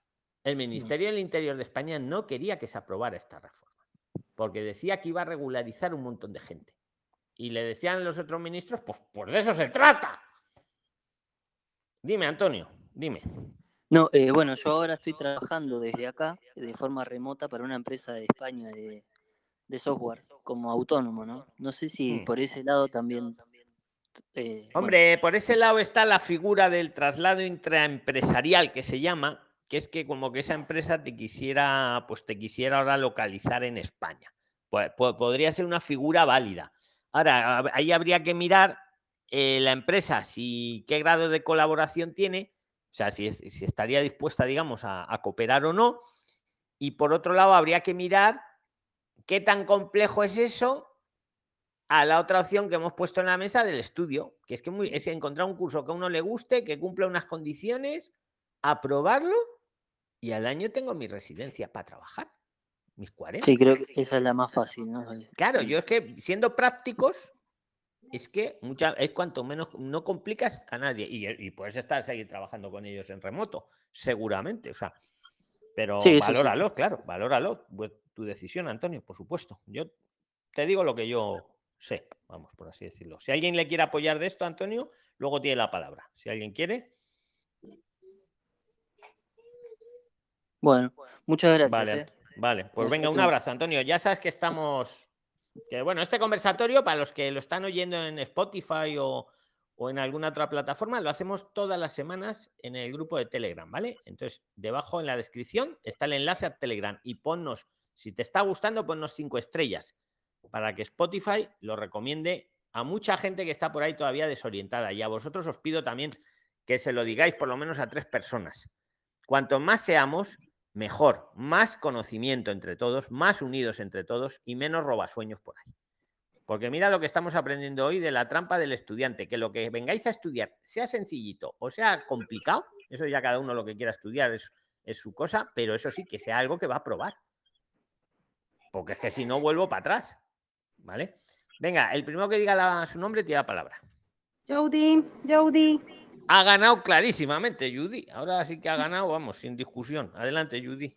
Preséntate. Gracias, don Luis. Desde Colombia eh, tenemos muchas ansias de Hola, ir. señor Mi Luis. esposo, mis hijas. Hola, Luis. Que está, que Hola, está hablando Luis, Judy ahora. tardes. Que, que escucha que está hablando Judy. Venga, Judy, los demás nos silenciamos. Venga, luego seguimos. Hola. Bueno, muchas gracias. Eh, mi pregunta es,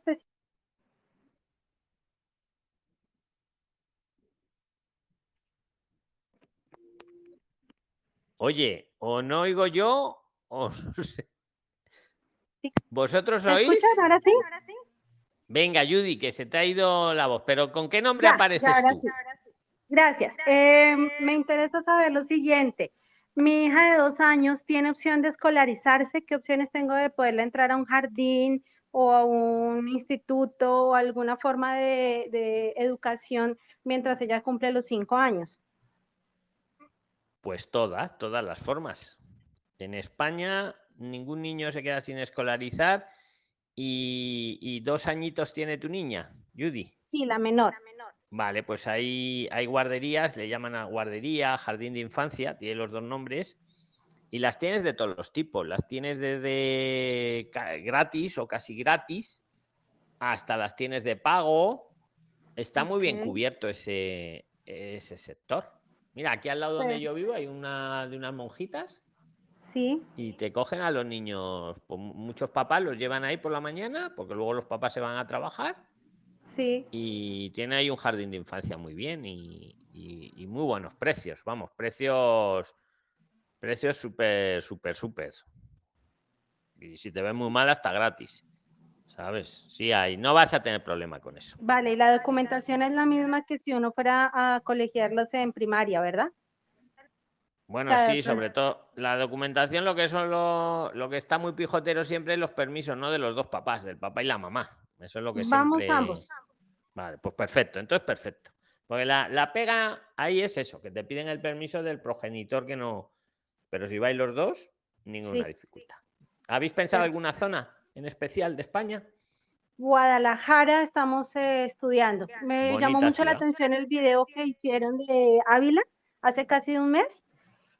De Sí, una muy bonito familia también. que también Sí, lo que pasa es que. Ávila es más frío. Ávila es más frío que Guadalajara. Las dos ciudades Ávila muy bonitas. frío. Un día hay que ir a Guadalajara para que la veáis también. Es muy bonita Sí, también. pues Y- tengo y- y- conocidos allá porque me han dicho que es muy difícil el ubicarse a nivel de, de un piso, por lo que pues hemos siempre hablado, uno no tiene nómina y pues lleva Pero habéis visto pero- el- la aplicación que os puse ayer. Sí, claro, yo estuve ayer en, en, el- en la, en la charla de Telegram de, aquí son las 2 de la tarde, ya son las 8 y 40 y pico, y sí, sí la estuve viendo. El Spot at Home ese es Eh, bueno, ¿no? Porque eh, yo creo que es una buena solución. No sé quién dice que le pide no sé cuántos requisitos, pero no pide tantos requisitos. Yo lo he estado viendo. Voy a mira, estudiarla con más detenimiento para ver si es posible de pronto podernos ubicar mejor. Claro, porque es como una solución intermedia entre alquilarte una, una habitación o una casa entera para un año a un Airbnb que es carísimo. Y ya no te digo un... un- Ajá. Y entonces esto, pues, pues yo qué sé, para un mes, para dos meses. Eh, Yo le echaría más de un vistazo a la aplicación esta. Y insisto, no tengo nada con ellos. Simplemente estuve en una charla que estaba y digo, oye, esto les va a venir de maravilla. Y por eso Sí. os la dije, ¿eh? Ya me lo vais a ir diciendo. gracias. Un Me saludo. interesa preguntar una cosa. Eh, una Prilina ahorita dijo que, eh, pues, que ustedes detienen los cursos, pero no tenía claro si ellos sirven para aplicar a una visa de estudio. No, los de Prisline ya lo he dicho antes. Joder, si llevo, llevo cinco años diciéndolo. Anda, que como los pusiera para visa, madre mía, que no, no sirven porque son semipresenciales. Y para la visa te piden que sean presencial 100%. En el futuro valdrán, ya lo veréis, pero a día de hoy no. ¿Vale? Te sirven para trabajar, para hacer las prácticas, para encontrar trabajo, porque te ponemos en contacto, ¿no? Te vamos a una empresa a hacer prácticas ¿Y a quién van a contratar luego? Pues a la alumna. Ya le diré yo a algunos alumnos que hacen las prácticas que pongan eh, el comentario aquí para que lo veáis, pero no valen para la visa o para la estancia, porque para la visa o para la estancia hay que estar 100% presencial. Y lo que no hago es la trampita esa que decía la que nos decía nuestra Prilina antes de academias por ahí que te. Pero bueno, yo en eso no entro, ¿vale? Yo lo hago transparente. Pues muchas gracias, gracias. amiga. Venga, ¿quién quiere ahora la palabra? Cecilia. Maru. Cecilia. Ha ganado Maru. Cecilia, ha ganado Cecilia, venga, Cecilia Solorzano. Adelante. Ah, muchas gracias, señor Oye, Luis. Buenas luego tardes. está aquí Majo, a ver si está Majo por ahí abajo. Majo, llevas toda la semana y te he dicho que vengas aquí a hablar y no tomas la palabra. Venga, Cecilia, y luego va Majo, que, que- que tiene unas dificultades, a ver si la podemos ayudar. A ver, Cecilia, adelante. Bienvenida, preséntate, por favor. Muchas gracias, señor Luz. Buenas tardes. Le hablo desde Perú. Es una pregunta nomás simple en el tema de migración. Lo que pasa es que yo tengo mi novio allá en España y no sé, tengo una duda. Cuando pase por el lado de migraciones y me pregunten por qué vengo, decir realmente que vengo por mi novio. Claro, yo mi plan es viajar solo dos semanas, ¿no?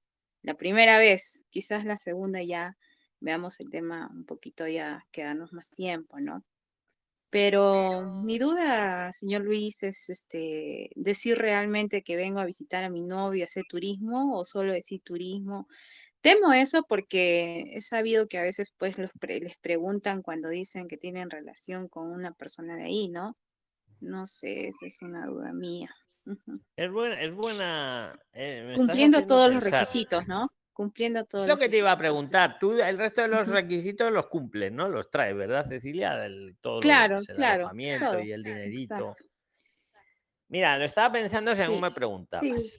Porque yo sé que es verdad. O sea, que a veces como empiezas a decir, vengo a ver a mi novio, ¿y dónde está tu novio? ¿Y qué hace tu novio? ¿no? Y ahí se puede liar la conversación.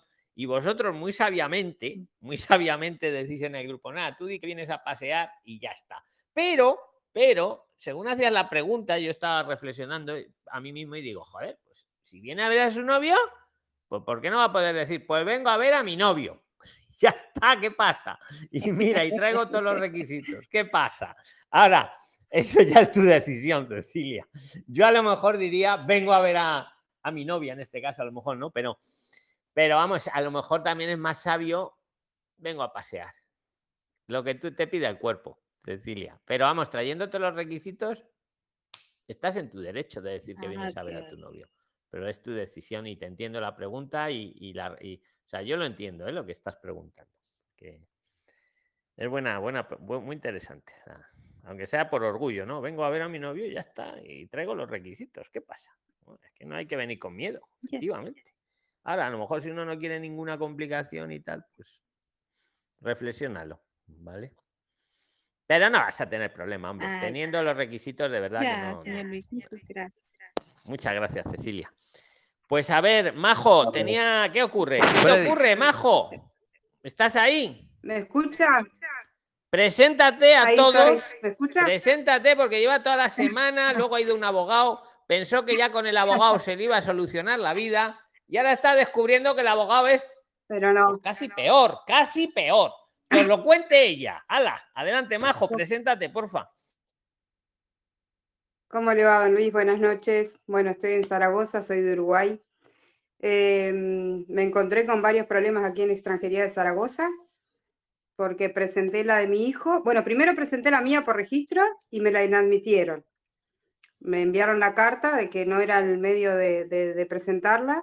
puse Pero es que no tienen presenté. razón, Majo, es que no tienen razón. Si nos creamos, Pero nos ponerme a quedamos con lo primero que nos digan. No, no, si ya sé que tú dijiste, pues me voy a un abogado que me lo va a arreglar todo. Y ahora, ahora nos cuentan la segunda pata, pero, que- pero lo digo públicamente a todos. Lo presenté. la estancia se puede presentar por registro, tal como dice la ley. Que hayan puesto ahí un funcionario que lleva tres meses y no sé por qué te ha dicho que no, pues claro, tampoco te vas a poner, yo qué sé, pero que lo sepáis, se puede por registro perfectísimamente. Pero sigue, sigue. Bien. Bueno, después presenté la de mi hijo menor, que tiene 15 años. Presenté como una solicitud eh, aparte, eh, con, con- con su IPREM, con todo. Me la inadmitieron la semana pasada. La volvimos a presentar y me la volvieron a inadmitir. Esa, esa ya con el abogado. Esa, esa ya la excusa no era que por registro, porque es que Majo contrató un abogado para ya no tener que presentar por registro. Y ahora ya las presentas por registro y también te las inadmiten. ¿Y esta vez cuál es la excusa, la-?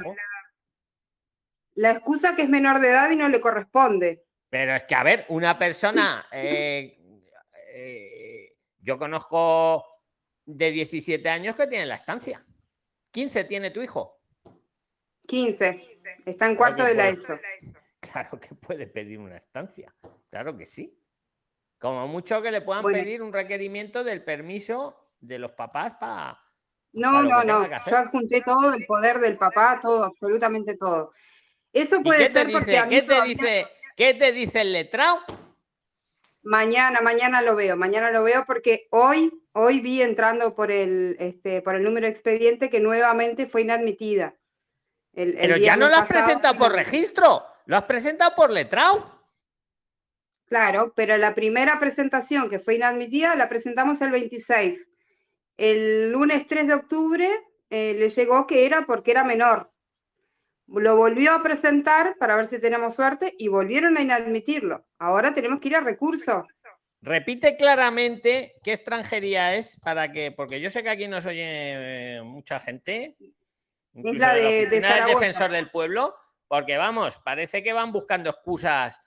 eh, pero un menor, claro que puede pedir una estancia por estudios o una visa por estudios. Anda que no hay menores que vienen con una visa con estudios a estudiar. Te pedirán la autorización. Sí, de pero los ahí papás, vienen sí. acompañantes, quizás. No, no, no, no, no, no, no. No te hablo de acompañantes. Te hablo de estudiantes con Ah, una visa de claro. estudios. Te pedirán como mucho la autorización de los papás, claro que sí. No, no, eso lo adjunté. Yo pues, traje el permiso de Uruguay. de que la oficina del registro. ¿Cómo que la oficina del registro no es para presentar? Entonces, ¿cómo quieren que lo presenten? Sí, eso lo tengo aquí en mi casa porque luego me llegó por correo la resolución. No la subí al grupo porque no, No, puedo. si pero no dudo, no dudo de la resolución. Majo, no, no dudo de no dudo de lo que me estás contando, no dudo de la resolución, sí. pero ¿sabes lo que pasa? Que es que están poniendo muchas veces funcionarios que no, que no son funcionarios, son interinos, los forman rápido, los ponen ahí a resolver expedientes, no llevan a lo mejor ni tres meses y están resolviendo a veces muy mal. Pero, pa- pero para eso existen los recursos. Para eso existen Fue los lo que me recursos. dijo el abogado cuando presentó la segunda vez. Me dijo, vamos a ver si esta vez nos toca que, que, que lo tome otro el trámite y que lo admitan. Pero no, nuevamente lo inadmitieron. Se A ve que en a Zaragoza, en Zaragoza tienen mucho interino ahí que no está. Pero en serio, pues dile al abogado que si eso que ponga un recurso, que no pasa nada, que no es ir contra la administración. El recurso precisamente es para corregir. eh, lo verá el jefe, el jefe del interino, dirá, pero qué burrada has puesto aquí, como que un niño no puede pedir una estancia, o como que por, no se puede presentar por registro, y ya está. ¿Y eso no puede ser porque no me la, porque la mía todavía no está aprobada? o no tiene nada Pero que no, ver. no lo has presentado independiente. ¿Tu hijo está regular? ¿Cuánto lleva en España? Nosotros el viernes próximo vamos a cumplir los 60 días. Pues estáis dentro del plazo. Pues ya puede el, el Sí. abogado poner, poner el recurso, por lo menos para que no quedaros irregular. Claro, pero la mía está- todavía no está aprobada, está en trámite. Digo, Bueno, no, pues no puede ser por eso que lo inhabiliten, no. ¿Y la tuya cómo la presentaste? Con el abogado. Pues el mismo día que presenté la de mi hijo por abogado, volví a presentar la mía. La mía quedó en trámite. La de mi hijo la inadmitieron por ser menor. Como que no corresponde. Que sí corresponde, qué manía. Hombre, si tuviera dos añitos, un, un bebé de dos añitos no puede hacer una estancia, porque ¿qué va a estudiar el bebé de dos añitos? Pero un chaval de 15, 17 años, claro que sí, hombre. Yo conozco de 17 que lo... que Presenté el seguro, no como presenté todo. Vale, pues nada, para eso está. Pues ya que tienes al abogado, y, ya no- y si es bueno, me lo dices. Y si es malo, también. Porque yo quiero Bueno, en el canal solo abogados buenos. Solo buenos. Ya tú me lo dices, ese, si es bueno o es malo. ¿Y las respuestas de los recursos qué tiempo llevan? Pues depende, porque no hay una cosa así. No hay una regla, pero mientras resuelven el recurso, tú no quedas irregular. No quedáis irregular, estáis a espera de respuesta. Eh, yo te diría, hablando de memoria, que a lo mejor un- en un mes, si no te han respondido en, en un mes, eh, puedes pedir el certificado de silencio administrativo, que se llama.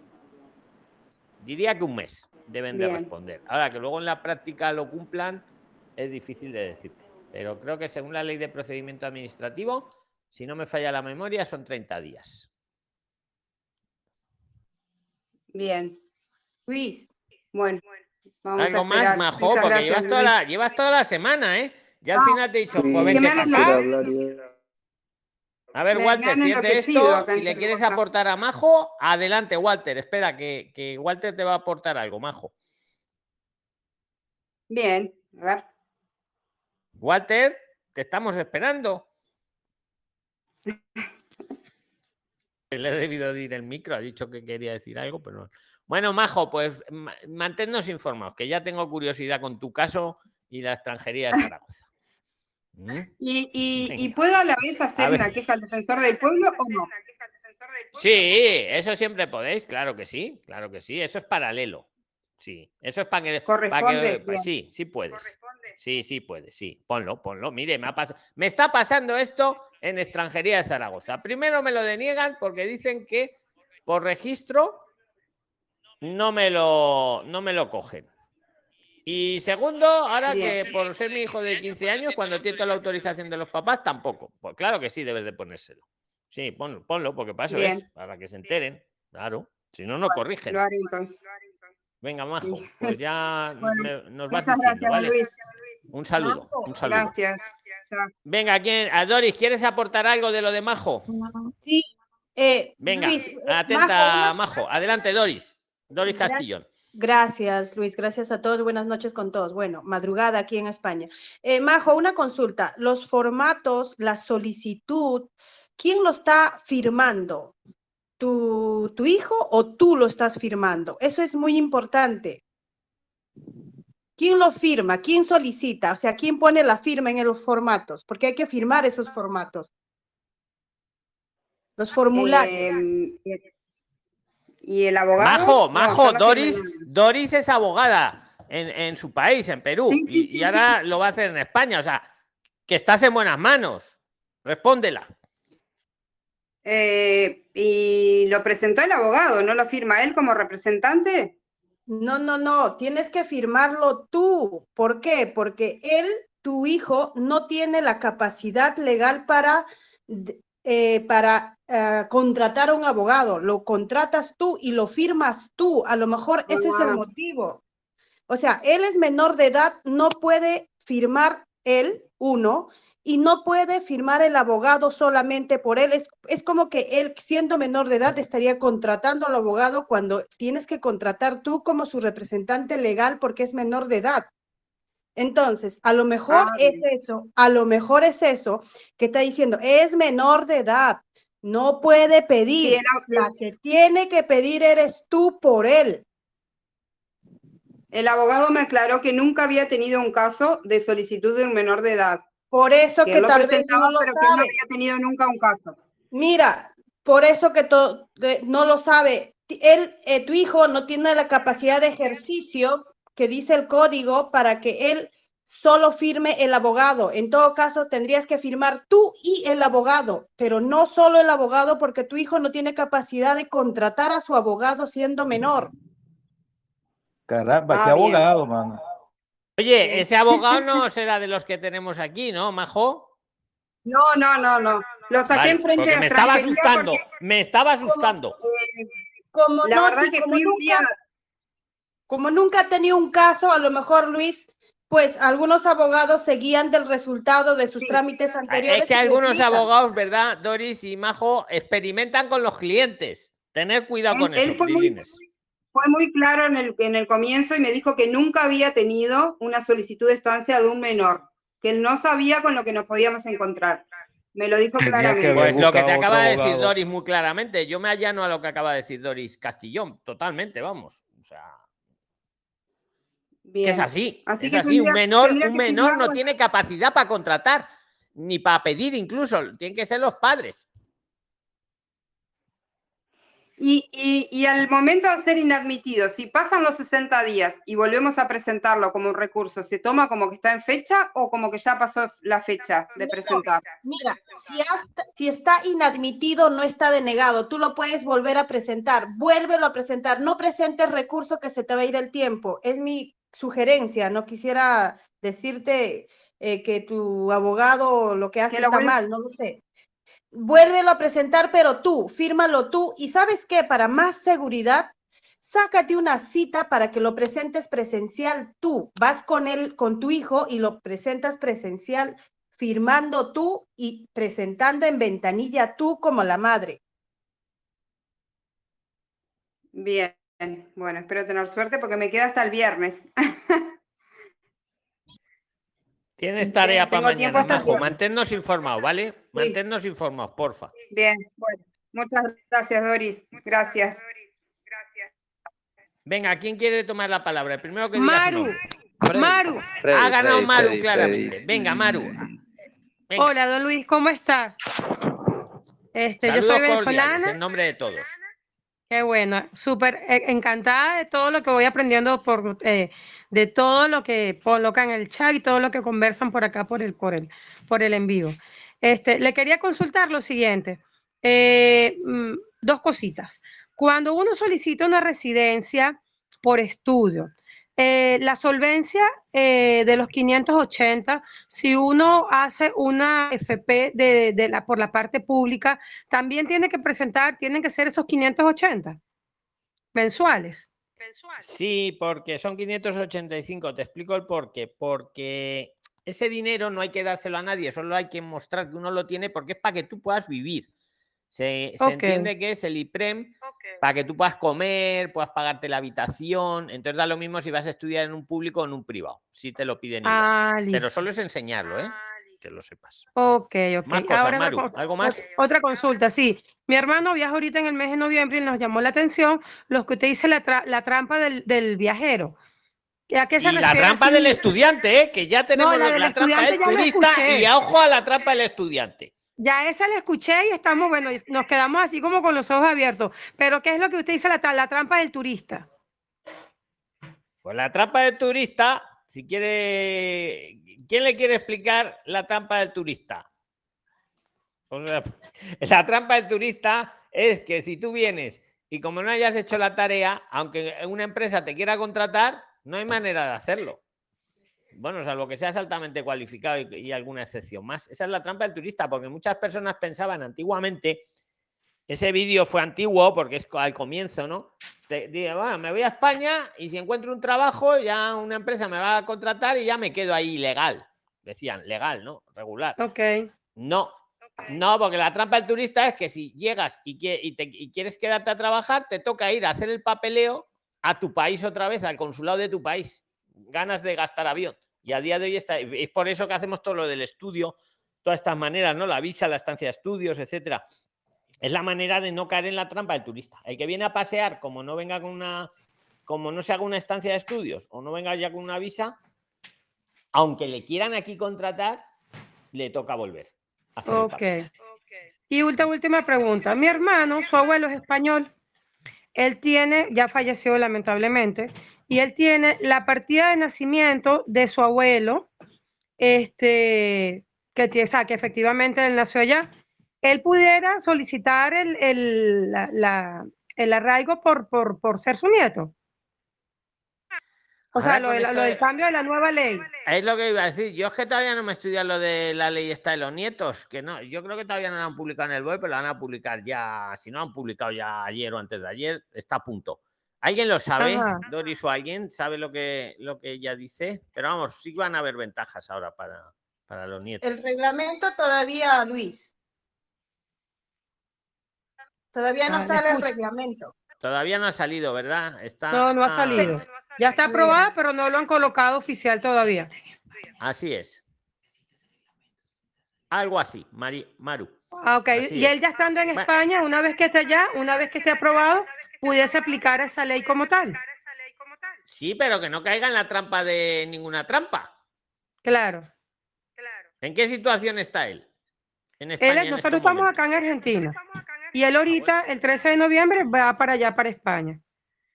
Ah, para, Pues o sea, dile que para- antes para- de venir, que venga aquí y hable con nosotros, para que no caiga en ninguna de las trampas.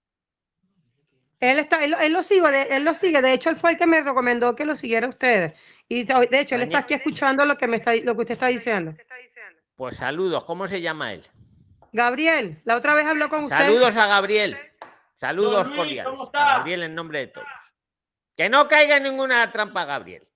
No, para Ni nada, ninguno de vosotros. Mañana, mañana tenéis una sorpresa en YouTube, pero, no- pero ya mañana la vais a ver. Que todavía estoy pensando si Buenísimo. darla o no, pero bueno. Saludos a Muchísimas Gabriel, gracias, que no, Luis, por, con toda su información. Maru, yo Besitos. os digo una cosa a todos.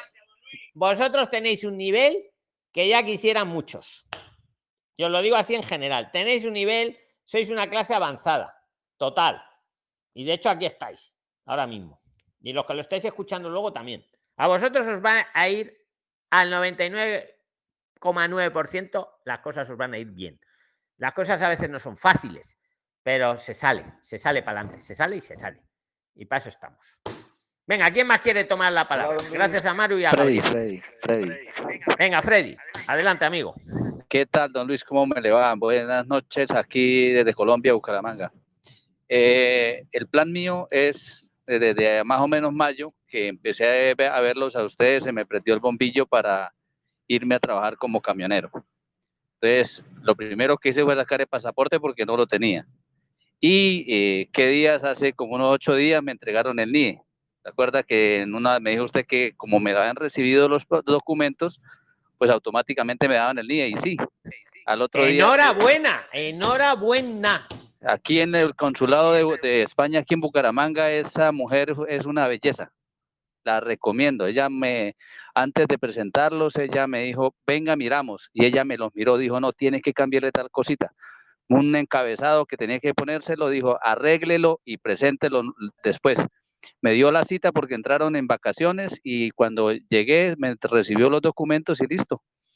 Y ya a los Pues me 20 alegro un montón, ya- Freddy. Me ya, alegro. listo. Esa información vale oro. Vale oro. Sí, esa mujer aquí en Bucaramanga es un- la que atiende ahí en el consulado, es una, una gran profesional. Eso sí, me, me atendió lo que le, la información que le pedí con mucho gusto, me la, me la dio con toda la profesionalidad.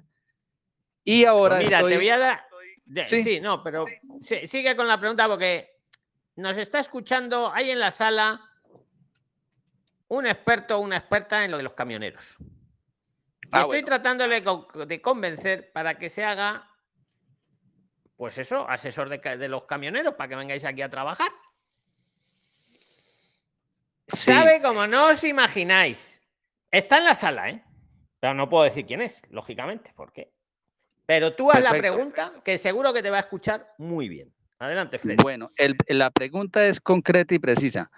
eh, como los recursos, ya he, he buscado en todos los centros para poder buscar una matrícula, pero no la he podido conseguir a- a la- al acceso mío, porque siempre me aparecen eh, cursos eh, presenciales y todos son de 2.000, de 3.000, de 7.000 euros y allá no alcanza. O sea, eh, yo quisiera un curso de, que me valiera de fuera de mecánica o de, de- al respecto, pero Que no he los hay, los hay mucho más baratos, ¿eh? Porque yo he oído Sí, que por ahí alguien oído- decía, no, eh, eh, Freddy, a- alguien decía, no, tiene que ser de 2.000 euros.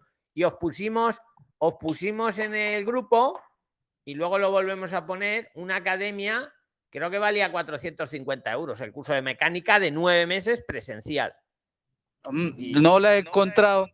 Eh, o, o Te lo volvemos a no- poner ahora, te lo volvemos a Por poner, los administradores. Por favor, sí, para seguir adelante, porque eso sería ya para empezar a, a- cuadrar el, eh, el- el viaje como tal.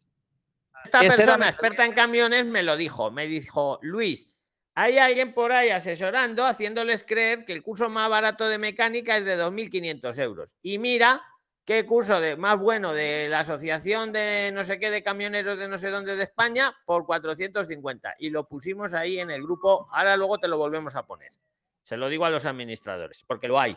Lo hay, creo que son 400, 450 euros. No tengo nada que ver con ellos. ¿eh? Es una asociación además de, de transporte de, de carretera y esto. Y es de mecánica, Freddy. Muy bien, muy bien. ah, bien, perfecto. Ese, esa era la pregunta mía, era, ¿dónde consigo uno de que sea más o menos en, que sea así de, de 500? De 500 para que me cuadre el presupuesto. Listo, Pues, listo, listo. Te lo ponemos ahora en un rato, amigo. Bueno, muchísimas gracias, don Luis. Dios me lo bendiga. Yo sigo todos los días. Un abrazo fuerte, Freddy. Bueno, gracias. ¿Quién? Muchas gracias. ¿Quién toma la, no- la palabra? Venga, el que quiera. Hola, don Luis. Adelante, Jesús. Don Luis, ¿qué tal? Un saludo para todos los prislines. Eh, quisiera hacerle una pregunta. Yo me encuentro en Colombia, en Bogotá, pero yo soy nacido en Venezuela. Mi pregunta es la siguiente. Yo tengo un viaje para Madrid ahorita el 7 de noviembre. Cuando yo vaya a, viajar, yo compré el boleto con mi pasaporte colombiano porque tengo la nacionalidad colombiana también. Quisiera saber eh, cómo hago para poder obtener la residencia por razones humanitarias con mi pasaporte venezolano vencido. Pues eh, te lo digo rápidamente. El pasaporte venezolano vencido, una vez que estás en España, para todos los trámites que tengas con la administración española a nivel nacional, local, a cualquier nivel, es válido, aunque esté vencido. ¿Vale? Otra cosa es para viajar con él. No te, seguramente con un pasaporte no te van a dejar montar en el avión, gracias a Dios tienes el otro. Pero una vez que tú estés en España, para las gestiones con la administración, utiliza el venezolano, que aunque esté vencido, es válido. Y esa es la, ese es el camino, Jesús. Ok, o sea, viajo normalmente con mi pasaporte colombiano, ¿cierto? Así es. Y luego, una- ya una una- vez que estás en España, para pedir la protección internacional, utiliza el venezolano, que se puede hacer perfectísimamente, estás en tu derecho.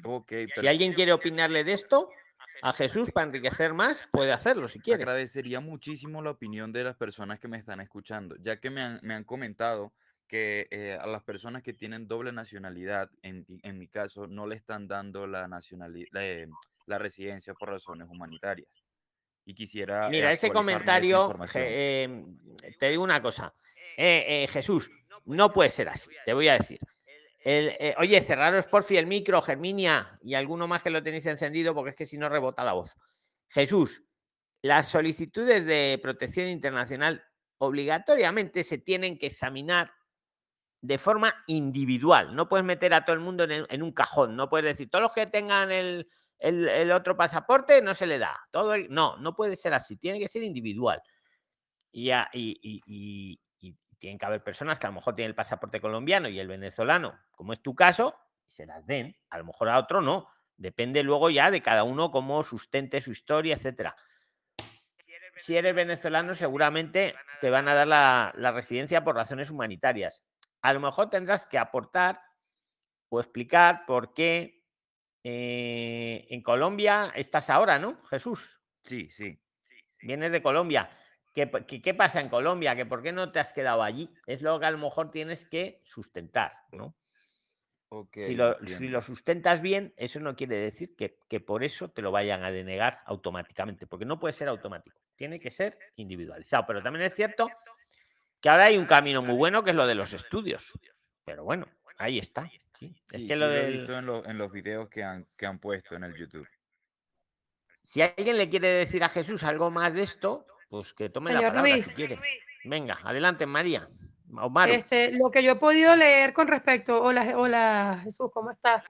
Hola, Lo que yo he podido leer con respecto a lo que tú estás planteando es que a las personas que vienen de un segundo país no es que se les nieguen, sino que tienen que tener un buen soporte de, que, del por qué, este, bien, o sea, por qué están emigrando de un segundo país y no directamente de Venezuela, ya que al momento de tú, de tú hacerlo por razones humanitarias, quiere decir que tu, de, de que tu vida en, en nuestro país, en Venezuela, estaba corriendo algún tipo de peligro, ¿me explico?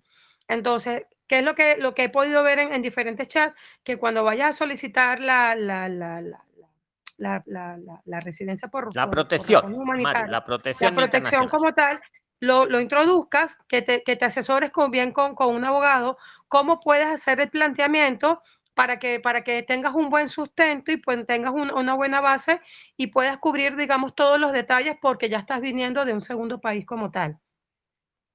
Entiendo. Incluso ya hice, ya hice la tarea que me acabas de decir, Maru. Muchísimas gracias por eso. No sé qué, qué opinan sobre el tema porque pues yo, yo viví en Venezuela, estoy aquí, pero mi pasaporte venezolano se venció cuando yo salí. Una vez vine de turista aquí a Colombia y salí. Prácticamente es como estar en Venezuela. El tema del sustento que me dio eh, un abogado conocido fue que viajé de Venezuela a Colombia para tomar el vuelo, ya que desde eh, Venezuela no podía salir con pasaporte vencido y no me no, no alcancé a renovarlo.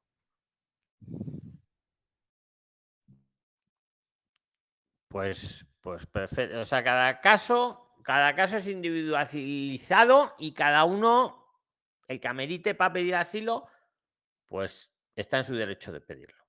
Yo ahí no. Pero vamos, lo- es lo que te ha dicho Maru, que si tú lo sustentas, pues ahí está sustentado. ¿vale? Muchas, muchísimas gracias, Maru. Muchísimas gracias, don Luis, por sacarme de esa duda. Un saludo, Jesús. Original Black, ¿eh, ¿sigues en Sevilla? Está durmiendo. ¿Quién quiere tomar la palabra? Hola, buenas noches o buenas tardes. Acá en. Venga, pero dinos tu nombre para saber quién eres. Flor de, Flor de María Bonino Maceda, desde Saludos Lima, cordiales. Perú. Saludos Hola. cordiales. Adelante, amiga. Adelante. Por favor, quisiera que me conteste un par de preguntas. Eh, nosotros tenemos, bueno, mis hijos y yo tenemos la nacionalidad italiana, por lo tanto el pasaporte eh, de la comunidad europea. Y mi hija quiere ir a trabajar a- al, bueno, a España, ¿no? Porque no domina bien el italiano. Entonces, este, ¿qué requisitos piden para obtener la residencia, para que ella pueda trabajar?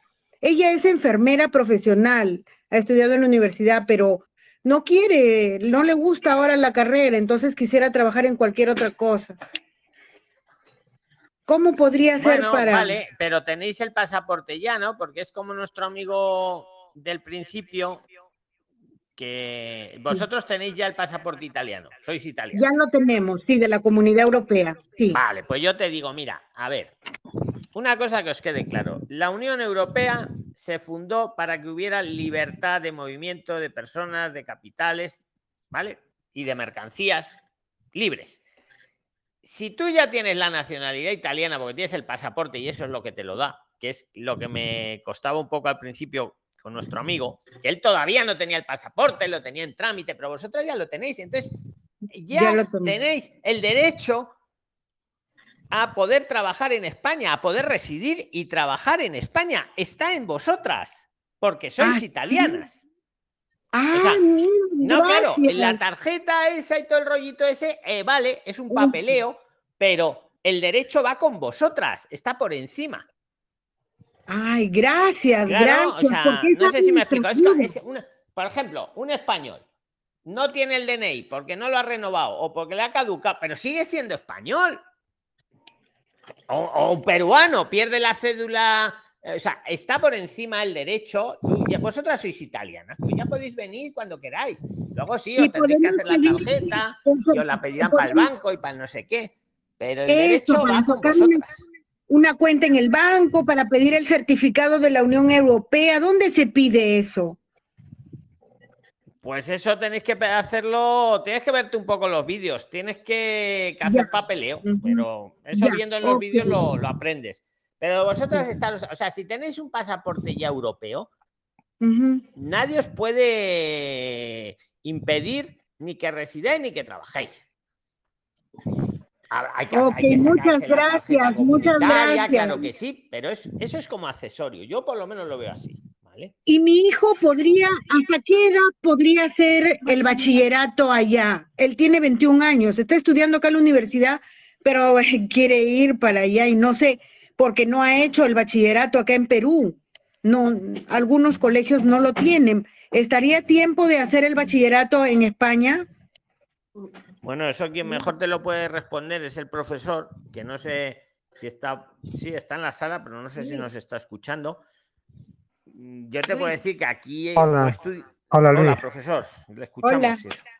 Hola. No, sí, en- respecto a su hijo, evidentemente, eh, aquí ahora en lo- público ya están, ya, empezaron, ya llevamos más de un mes, entonces probablemente que, que tendré que acceder a uno privado, en todo caso, para la matrícula. Pero de todas maneras, bueno, si, está, si es universitario en su país, lo pasa que me dijo que no había hecho el bachillerato, me dijo, o creo, creo que escuché que no había hecho el bachillerato. Si podría hacer por la edad, si podría hacer el bachillerato. Por la edad. ¿Cuántos años tiene? ¿Cuántos años 21, tiene? ¿no? 21. Y uno. Sí, bachillerato sí, porque también hay bachillerato para adultos también. Entonces, incluso los hay. A ver, si es, si ya es italiano, la residencia ya la va a tener. Entonces aquí puede hacer bachillerato a distancia, que no hay ningún problema. Si ahora, si, si, si, si estuviera, si la idea era hacer bachillerato para pedir la estancia por estudios, mm, no sería. Pero bueno, en, en este No es caso. el si caso, ya- profesor, porque no, no, claro, si ya, si sea, residente, ella, tú ella puedes estudiar estudiar. por, por aprender. Sí, sí, sí, pues bachillerato puedes hacer. Incluso los hay el Ingabat, que es un instituto, el bachillerato a distancia, que lo puede hacer. Y es oficial, ¿eh? Que no es privado, además. Es bachillerato a distancia, ¿verdad? Muchas gracias, Sí, Bachi. sí, sí, sí. A distancia. Es- Inga, claro, es, Inga va- es- Venga, ¿Cómo que nos vamos a ir, que va a ser la una de la madrugada en España ya. Ya, gracias, gracias, muchas gracias. Luis, Bueno. algo importante. Que mu- muchas gracias a todos. Ahora seguimos chateando, ¿vale? Y ahora en un rato, los que habéis llegado tarde, os pongo todo el audio completo. Lo dejo ahí subido, ¿vale? Que muchísimas gracias a todos, los que habéis escuchado, los que lo escucháis luego en Spotify o cualquier otra plataforma y los que estáis ahora mismo en vivo. Muchas gracias, ¿vale? Que seguimos. El próximo domingo hacemos otro conversatorio. Hemos aprendido un montón. Muchas gracias. Gracias. Ok, ok, don Luis, muchas gracias, muchas gracias por todo. Gracias, Luis. Gracias.